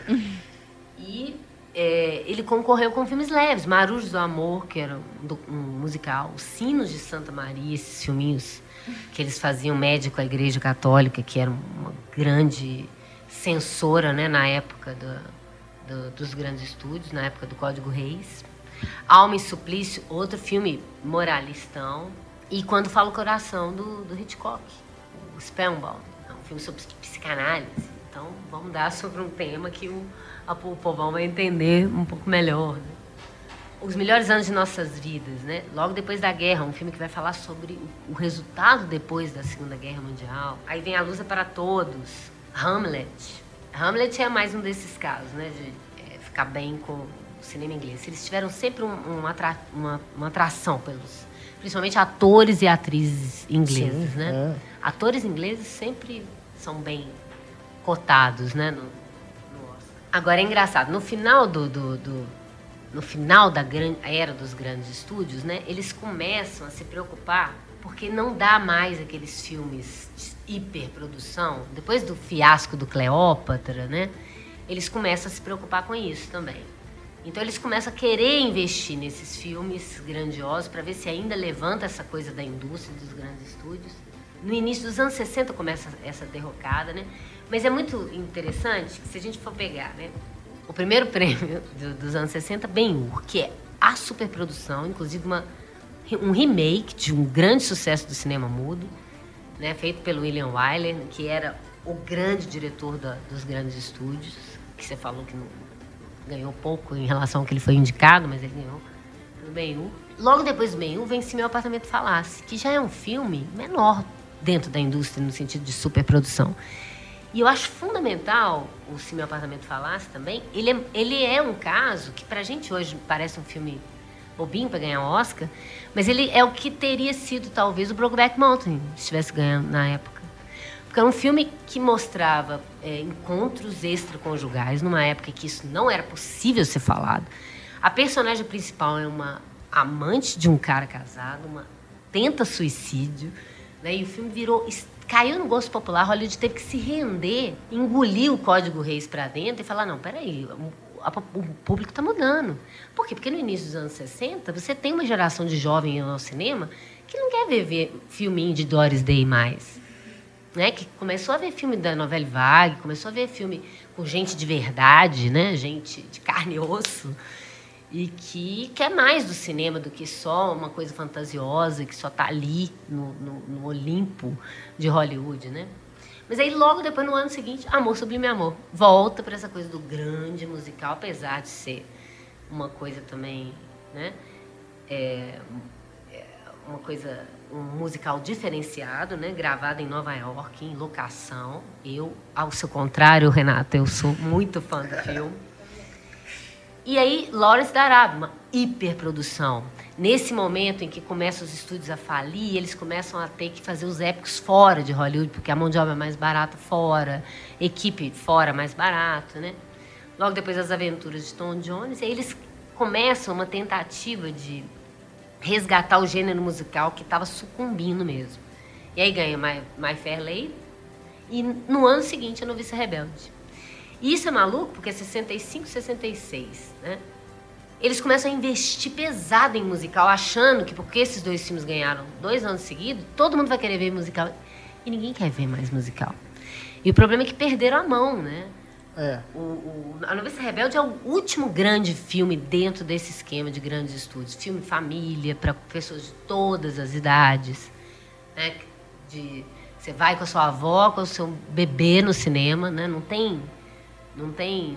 Não é um gênero. Apesar de ser um musical, não é uma coisa que vai seccionar a pessoa que. Ah, não gosto de western, então não vou ver esse filme. Não gosto de, de musical, não vou ver esse filme. É um filme família. E que funciona até hoje, né? Por mais que hoje ainda pareça um pouco piegas para algumas pessoas, é, é muito bacana, né? O jeito como ele é contado. É um filme atemporal. Mas. É... Aí depois disso você vê que eles começam a, a, a, a querer pôr essa coisa mais de questões mais contundentes, no calor da noite, né? É, aí vem de novo um Oliver. E você fala, meu Deus, eles, eles recuperam o fôlego e voltam para o negócio. É. Uma superprodução musical inglesa. Né? E aí vão de novo para um filme mais realista, Perdidos na Noite, que inclusive é outro filme também, que é um marco para ganhar o Oscar. É. Esse é o primeiro Brokeback Mountain. É verdade. De certo modo, né? Uhum. E aí os anos 70 eu acho que é muito legal também, né? Ganhou Patton, depois Operação França, Poderoso Chefão, Golpe de Mestre, Poderoso Chefão 2, O Estranho no Ninho. E aí dá uma vacilada, escorregadinho no Rock Lutador. Por mais que você goste, é muito legal, mas assim, não é um filme pra é ganhar ótimo. o Oscar. né? E o Noivo Neurótico e Noivo Nervosa, que aí sim, uma comédia, né? Totalmente inusitada, né? Dentro do padrão Oscar e, e, muito diferenciada, né? Uma coisa metalinguística, quebra da quarta parede o tempo todo. Não é a fórmula da comédia tradicional norte-americana. A fórmula da comédia tradicional norte-americana está arraigada lá que ganhou em 34, que é aconteceu naquela noite. Desde então, quase nunca você viu uma comédia ganhar. Só o e Nervosa. E aí tem os grandes filmes, né? Que começam nos anos 80 também. O Amadeus, Entre Dois Amores, Platum, Último Imperador. Você vê que voltou essa é. coisa de superprodução, uhum. né? Eu, particularmente, gosto muito do Entre Dois Amores. Eu acho que está dentro desse esquema que depois algumas pessoas não vão gostar, por exemplo, do paciente inglês. Eu adoro o paciente inglês. Gosto muito. Gosto Esse, nesse sentido de parecendo revisitar os grandes clássicos da época dos grandes estúdios de filme que não existe mais. E o Minguela, você vê que ele está fazendo citações e citações ali dentro. De um cinema que não existe mais, né? Os atores se comportando como os atores glamourosos dos anos 40 mesmo. Um roteiro maravilhoso. É um filme para Oscar mesmo. Desde o momento que ele começa, é, é absurdamente maravilhoso. Mas assim, tem umas coisas assim que você vê que é uma coisa popular, igual tentaram fazer o Titanic, né? É, se ele não ganhasse, o, o público nunca mais assistiu o Oscar, porque era tão esperado, né? Era aquele filme que todo mundo tinha certeza. Ninguém perdeu a aposta quem, quem votou nele. Mas eles começam a querer fazer isso, a tentar pegar também um filme que não tem erro, né? Tipo Gladiador. Que, ah, esse filme também é super popular, o povo vai gostar. Mas também não sei se seria. Embora naquele ano não tinha nada também tão oscarizável, né? Chocolate, é. Tigre Dragão, que eu gosto particularmente, Erin Brockovich e Traffic. É. Que também é muito mais Sundance do, ou alguma coisa assim do que. É, nesse ano aí o Tigre Dragão ganhou Estrangeiro, né? Filme é. em língua estrangeira e Gladiador ficou com o principal. É. Mas eu também prefiro o Tigre Dragão. É, as pessoas ficaram muito bravas, né? Na época do Chicago também, porque realmente é sacanagem. Concorrer com um pianista, As Horas, Sim, é. Gangue de Nova York. Não, em Chicago é Senhor dos Anéis. É, o pianista eu concordo, mas Chicago eu gosto também. Não, eu ah, gosto é. também do filme, mas as pessoas ficaram assim, né? Em termos de um filme mais importante, é. o pianista era um filme muito mais importante, é. assim. E um filme palatável, necessário, importante, né? Sensível. É um filme atemporal também. É, uma o lista Chicago. de Schindler, né? É. Ainda Chicago... mais uma indústria judia. É. Chicago foi feito por um diretor que eu odeio, que é o Rob Marshall, mas ali Tá acho bom. que ele tá bem porque é um filme sobre espetáculo. Ele é diretor de teatro. Então acho que dentro ali do que é proposto, acho que é uma direção inteligente. Uhum. Acho que é um filme bem interessante. É Mas forte, né? depois, né? pelo amor de Deus, né? É. Depois, depois, salva nada. Muita gente também não entendeu o Menino de Ouro. Achou que é um dramalhão. Ah, esse, não, isso até. Isso eu, isso eu entendo porque tem uma reviravolta ali. É que... É um filme sobre eutanásia, né? pois é, verdade. é. Ali... Não é um filme sobre, sobre box. É. é, eu acho que ali tem, tem algo que é. Ai, mas o aviador que justifica. É tão mas o aviador, né? oscarizável. Né? Com certeza. Não estou falando que é uma injustiça, estou falando tentando entender né, essa coisa das pessoas que também não entendem o filme ganhar. As pessoas acham que o filme não pode ser triste ou desagradável, porque ela vai ver porque ganhou o Oscar. A pessoa que não sabe nada, que vai só ver um filme por ano, aquele que ganhou o Oscar, ela não quer ver um filme ruim, desagra... Desagra... ruim que eu digo que não vai deixar ela bem quando ela sair do cinema, né? Onde os fracos não têm vez. Eu adoro o filme, acho maravilhoso, mas eu, eu fiquei tão surpresa. Eu jamais imaginaria que ele ganhasse. Como o Fargo não ganhou, porque é um filme esquisito dos irmãos Coen né? E... Maravilhoso, mas não é para Oscar nunca. E eu ainda acho que Sangue Negro merecia mais. Eu gosto, eu gosto muito de Sangue Negro, mas eu gosto mais de Onde os Fracos Não Tem Vez. Nossa, gente, Sangue Negro é... Eu me lembro quando eu fui assistir Onde os Fracos Não Tem Vez, é, ele voltou, né? A... ele já tinha até saído, ninguém imaginava que ele ia ganhar o Oscar, já tinha saído. Quando o filme ganhou, ele voltou pro cinema. E aí eu tava assim, anestesiada na cadeira quando acendeu a luz a mulher do meu lado vira pra mim, você gostou? Assim, que ela viu que eu tava comovida.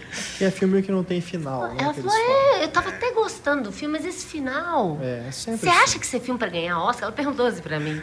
Você acha que esse é filme pra ganhar Oscar? Eu falei, não sei se é um filme pra ganhar Oscar, mas que filme? Aí você fala assim, então senta Puxa aqui. vida. Falei. Nossa, me deixa aqui com a minha experiência. e assim, é aquela coisa dos irmãos Coen, mesmo que você não goste da história dos filmes dele, enquanto você está assistindo, você está passando por uma coisa ali, né? Uma catarse esquisita. Que eles te colocam na, na emoção do filme de uma forma muito maluca. E eu acho que é isso que a indústria gosta deles. Que eles têm uma herança Hitchcockiana para falar de coisa séria, muito mais que o Hitchcock falava. Maravilhosa. Agora, o, o ano do, do artista, né? Dois anos atrás. Eu, particularmente, estava torcendo pela invenção do Cabré, Eu também. né? Eu sabia, eu, eu até falei, se eu tivesse que escolher com justiça o melhor filme, eu até votaria na Árvore da Vida e tal, mas não é um filme para Oscar. Eu, eu sabia que ele estava correndo lá embaixo, até mais baixo do que os Descendentes, né? É, do que esse tão forte, tão perto, né? Mas tem uns filmes que você vê que eles enfiam para compor lista também. Cavalo de Guerra, O Homem que Mudou o Jogo, Histórias Cruzadas. São filmes que parecem de Oscar, que eles põem para compor a lista, mas que você vê que não estão muito no páreo, assim, né? E o Meia Noite em Paris, né? O Woody Allen em plena forma também. Mas é, eu entendo também o artista. O artista naquele ano, ele estava é, era um ano importante e a gente tem que ver isso quando tentar entender. Eu até escrevi um texto sobre isso na época. Que tem que tentar entender. A indústria começou a perder espectador de cinema. Né? As pessoas começaram a ver filme em casa. E tanto o Hugo Cabret quanto o artista, que eram os dois maiores rivais ali, eles estavam defendendo o ritual de ir ao cinema, principalmente o artista. E o, mas o Hugo Cabret, eu falava assim, o Hugo Cabret talvez não ganhe porque ele está homenageando o cinema francês. Agora, o artista é o cinema francês homenageando o cinema É. americano. Aí, aí tem mais, mais condição. É um filme muito bonito mesmo, né? Sim. Eu e é um marco legal, né? Eu tava assim, torcendo pro artista. nesse em pleno século, né? É, eu gosto demais. segunda década já praticamente dos anos do, do século XXI, um filme mudo, entre Em preto aspas, em preto e branco, revitalizando um gênero que tem muita gente que nem sabe que existiu, né, daquele jeito, né, como o filme retrata. A homenagem a todo o cinema que tem ali, ao Cantando na Chuva, ao Chaplin, enfim, né, é, é maravilhoso mesmo. Até o, o Jean Jardin é aquele tipão galã anos 40, né? Ele Ótimo. encarna aquilo de Muita gente forma... acha ele canasta, que ele não merecia o filme. Ah, merece. Gente, merece sim. Eu gosto dele. Não? Ele é, ca- ele é canastrão. Ele é. Mas ele é um canastra É, maravilhoso. Ele, é. é, ele é na medida né, do que tem que ser um canastra para determinados papéis. Né? Não estou chamando ele de canastrão, não, mas assim, o papel é, né?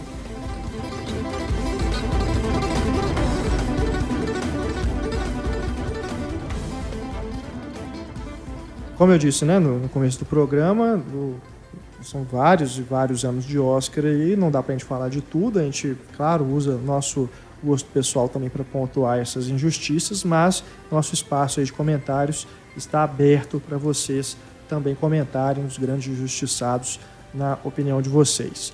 Para a gente né, encerrar aqui o nosso podcast, vale falar aqui de alguns momentos inusitados da cerimônia. né? A cerimônia agora, falando do show do Oscar, que também é uma atração à parte dos filmes. né? Tem alguns momentos é, que ficam marcados, como por exemplo de atores que boicotam, né? se recusam a, a receber prêmios, né, Antônio? Sim, é, três, ator, três pessoas, na verdade, recusaram o prêmio, a estatueta, né?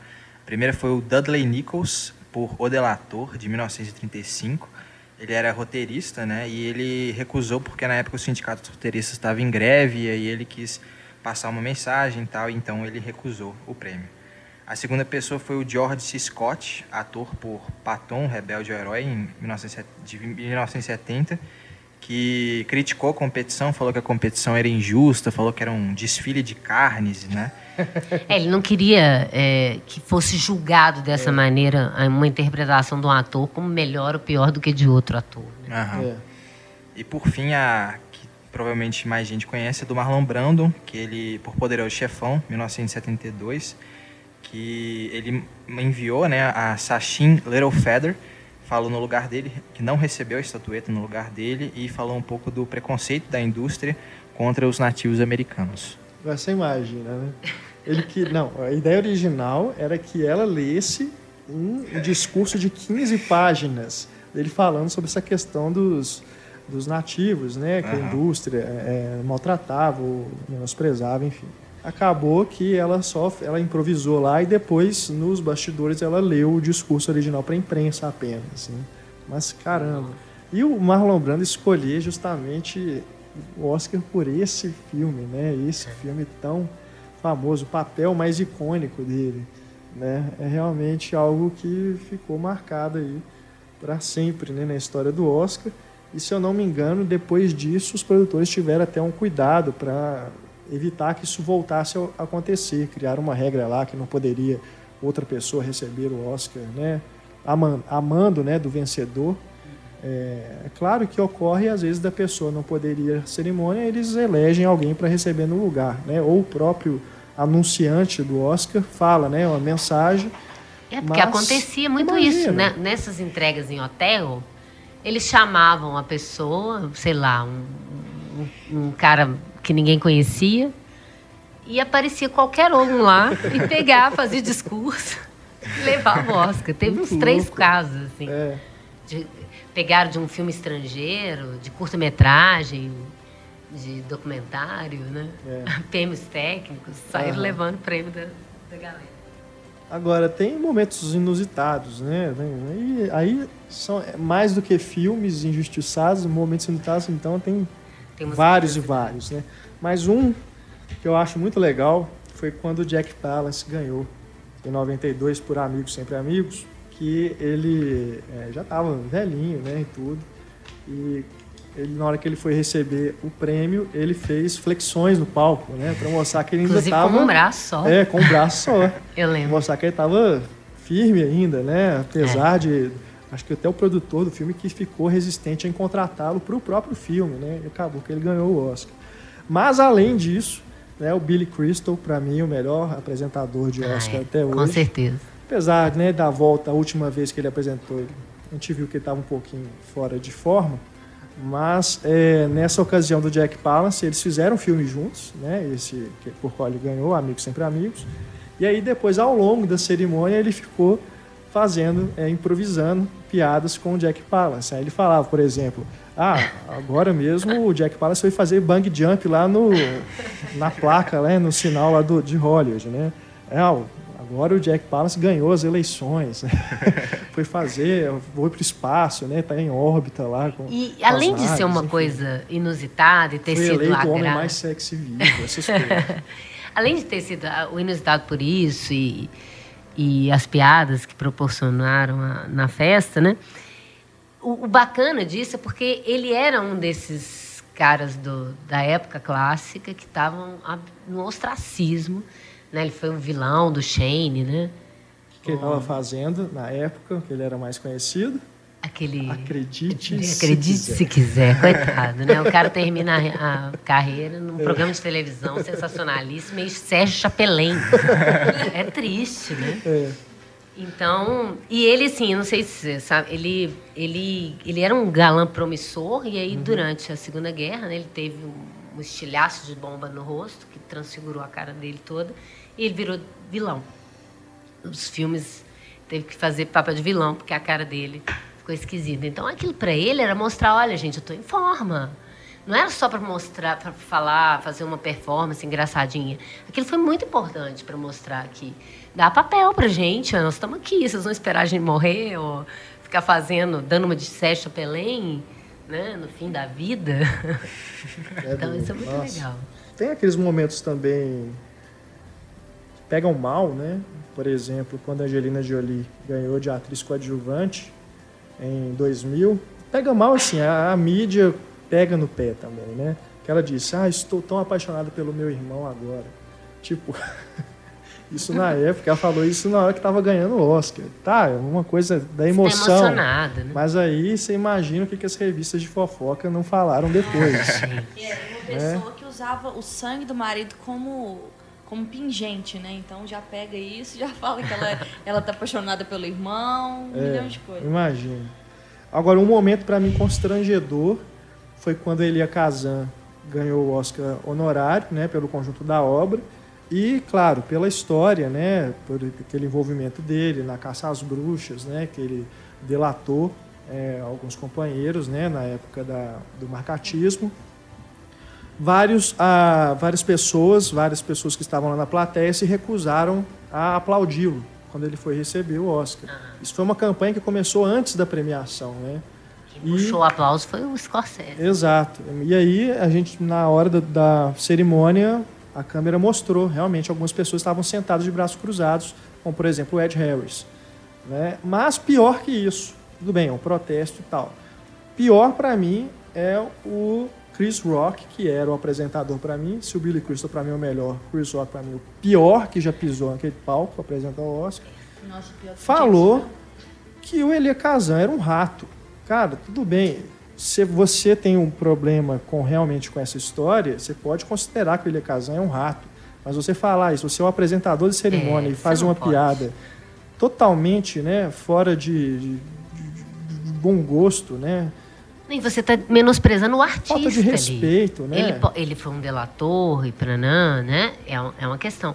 Agora, é um artista É. dentro da indústria, é um colega seu dentro da indústria. É, é feio até É, você fazer isso. é realmente, para mim, um dos momentos mais constrangedores. E um, só citando mais um aqui, um que eu gosto muito, né, esse eu me emocionei, foi quando Morricone, também ganhando o Oscar honorário, fez um discurso também dizendo que aquilo tudo era para a mulher dele, que sem ela ele não teria chegado lá. É, ela estava lá no, no camarote, né? É, deu para ver claramente a emoção dos dois, né?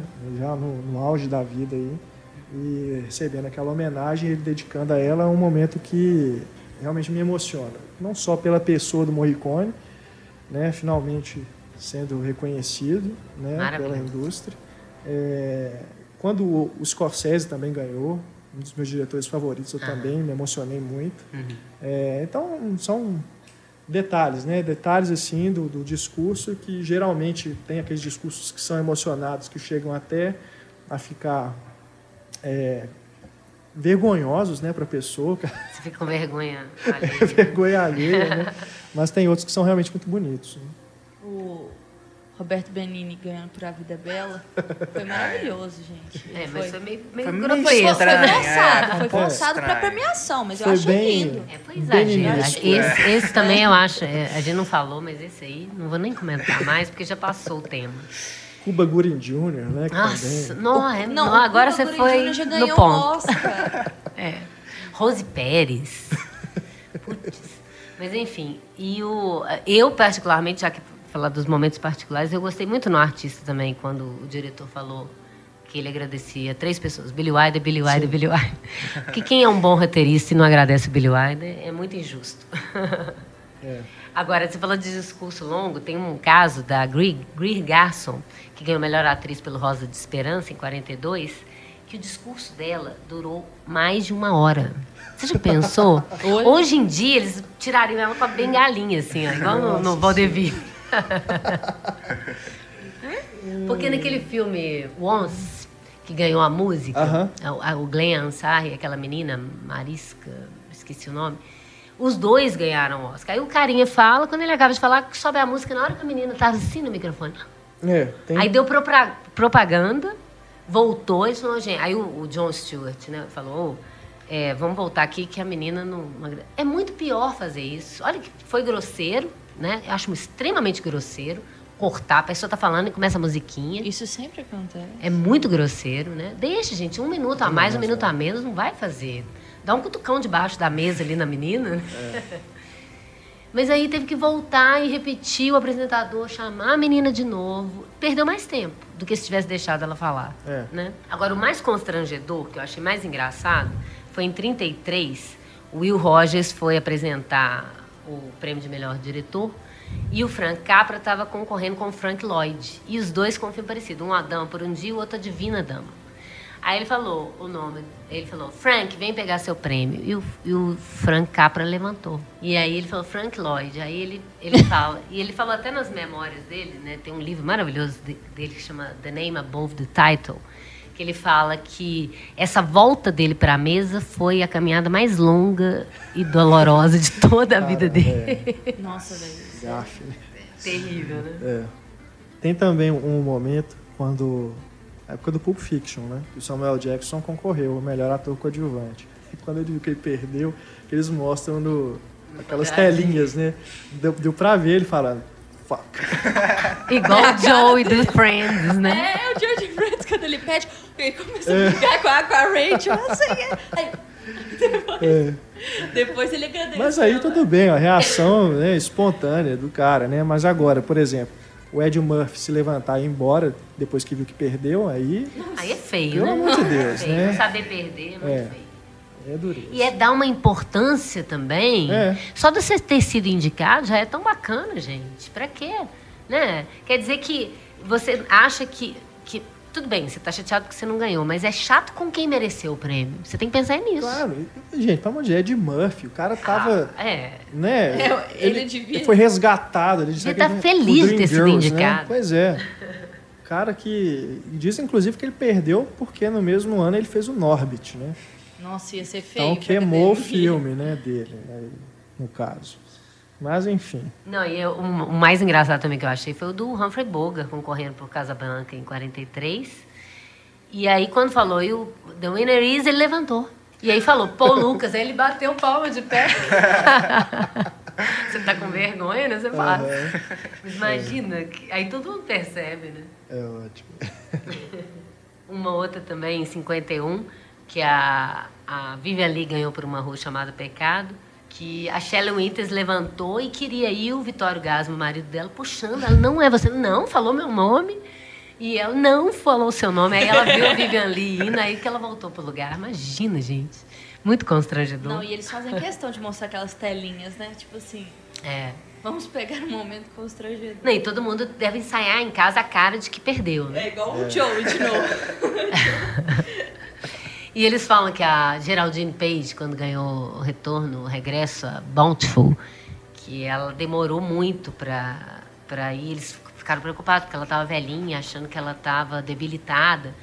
Depois ela teve que explicar porque ela estava tentando, ela tirou o sapato debaixo da mesa e ela não achava o sapato, então ela ficou procurando o sapato, então ela demorou para levantar. As bobagens, né? Mas é isso que é gostoso na festa, né? É, Também essa, exato. já que não é tão justo assim, então você tem que se divertir, falar quem tava mais barango, quem tava com a roupa mais bacana, quem tava lindo, mim- quem não tava lindo. Red Carpet pra mim é o, é o melhor momento, porque eu sei que a, a premiação vai ter várias coisas que vão me machucar. Então eu fico vendo Red Carpet e comentando. É, O Alpatino, quando. Eu lembro quando ele ganhou pelo perfume de mulher. Nossa, aí eu lembro todo mundo que assistiu comentava. Ele nunca teve tão lindo quando ele foi receber o Oscar, porque ele estava fazendo o Carlitos Way, então tava com aquela barba, tava bonitão de novo. E no, no perfume de mulher ele tá fazendo papel de um velhinho, né? Então ficou todo mundo surpreso de ver ele tão bonitão. Então é isso, é, é falar, aquela figura, não, o vestido dela, não sei o quê. O Sacha Baron Cohen é, de ditador derramando as, as cinzas no Ryan Secret. Caramba, eu fiquei muito, muito constrangida com aquele momento.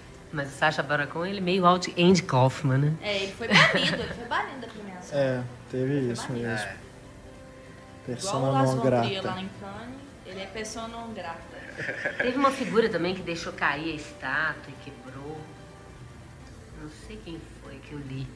Imagina, é o Eu Martin, foi o Martin Feldman, aquele comediante do Mel Brooks, do Olhão.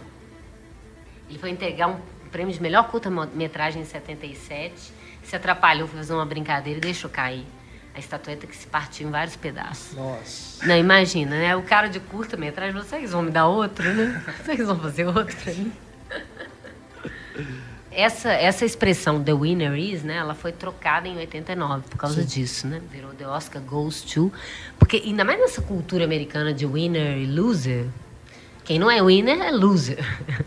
Então, não é assim, os outros são perdedores. Os outros não ganharam, né? Que são perdedores. Isso mas quer enfim. dizer que são perdedores. É, mas é- o vencedor só pode ter um. Então, o vencedor é esse. É, é melhor mesmo do que o vencedor. É. E tem também o- uma regra né, na apuração dos votos que impede que haja empate. Ah, é? É. De- depois desse ano, né, que teve o caso do Sindicato dos Produtores, que premiou o Gravidade e o 12 Anos de Escravidão como melhor filme, os dois, né, deu empate. Aí surgiu essa dúvida, será que isso pode ocorrer no Oscar? Mas aí eu li uma reportagem explicando que não, que o sistema de apuração da academia, ele tem um mecanismo que não dá, não tem como. Sabe? Enfim, a, a matemática que eles usam é bem complicada, mas anular o é, no fim das contas é a matemática que define quem é o melhor, se for num caso desse. Porque ali ah, vale a pena né, vocês verem, a gente vai colocar o vídeo aí nos extras, como é que funciona né, o sistema de votação, mas só resumindo, é, a pessoa não escolhe, ah, eu gosto mais desse, eu quero que esse vença. Na verdade, ela coloca uma lista de ordem. preferência. Né? É. Então eles vão eliminando os filmes de acordo, por exemplo, se tal filme eh, e tal filme ficaram em mais primeiros lugares, eles têm mais chances de ganhar. É tipo aquela lista do cinema em cena que a gente fez de 15 filmes. É, tipo isso. Então, muitos filmes vão sendo eliminados no meio da apuração porque não ficaram bem, tão bem colocados na maioria das listas. Porque Ah, teve, é teve dois empates, não teve? Foi a Catherine Hepburn e a Barbara Streisand, em 69. Teve ano passado também, né? Um empate. Foi o mais recente, né? Foi na categoria edição de som, o Operação Skyfall e o 007 e A Hora Mais Escura. né? É, mas parece que na categoria melhor filme tem realmente uma forma deles evitarem o empate. É Que é, um, É, acho que é é uma bobagem também. Eu acho uma bobagem. Por que não É. empate? Ah. Por que não premiar dois Se um filmes? ator pode, Mas- né? Por que um filme não? É, enfim, né? A gente então chega aqui ao final do podcast 111 sobre o Oscar, né, a história do Oscar. E a gente comenta aí no próximo programa os filmes do Oscar 2014, né? Os indicados a melhor filme, a gente faz aquele debate como no ano passado a gente fez sobre os filmes indicados. Deixamos aí mais uma vez o nosso e-mail cinema@cinemaencena.com.br para você que quiser entrar em contato com a gente, tirar alguma dúvida, recomendar alguma coisa, enfim. E, claro, espaço de comentários aí para vocês debaterem este programa, os assuntos comentados aqui, debater o Oscar. Sintam-se à vontade. Ana Lúcia, muito obrigado. Eu agradeço também. presença. Gente, desculpa a minha voz na- anasalada. Imagina. Mas é uma delícia falar do Oscar, assim, de uma forma divertida também, né? Sem ser só É. E ó, nosso podcast ficou mais curto que uma cerimônia do Oscar. Né? Mas Mas, o próximo a gente alonga. Antônio também, muito obrigado. Obrigado. E obrigado também, Luísa Gomes, que infelizmente né, este é o nosso último programa com a Luísa, que está deixando a nossa equipe, mas ficará em nossos corações. né? Muito obrigado, viu, Luísa, Obrigada. pela participação, não só nesse, mas em todos os outros programas. Obrigada também a oportunidade.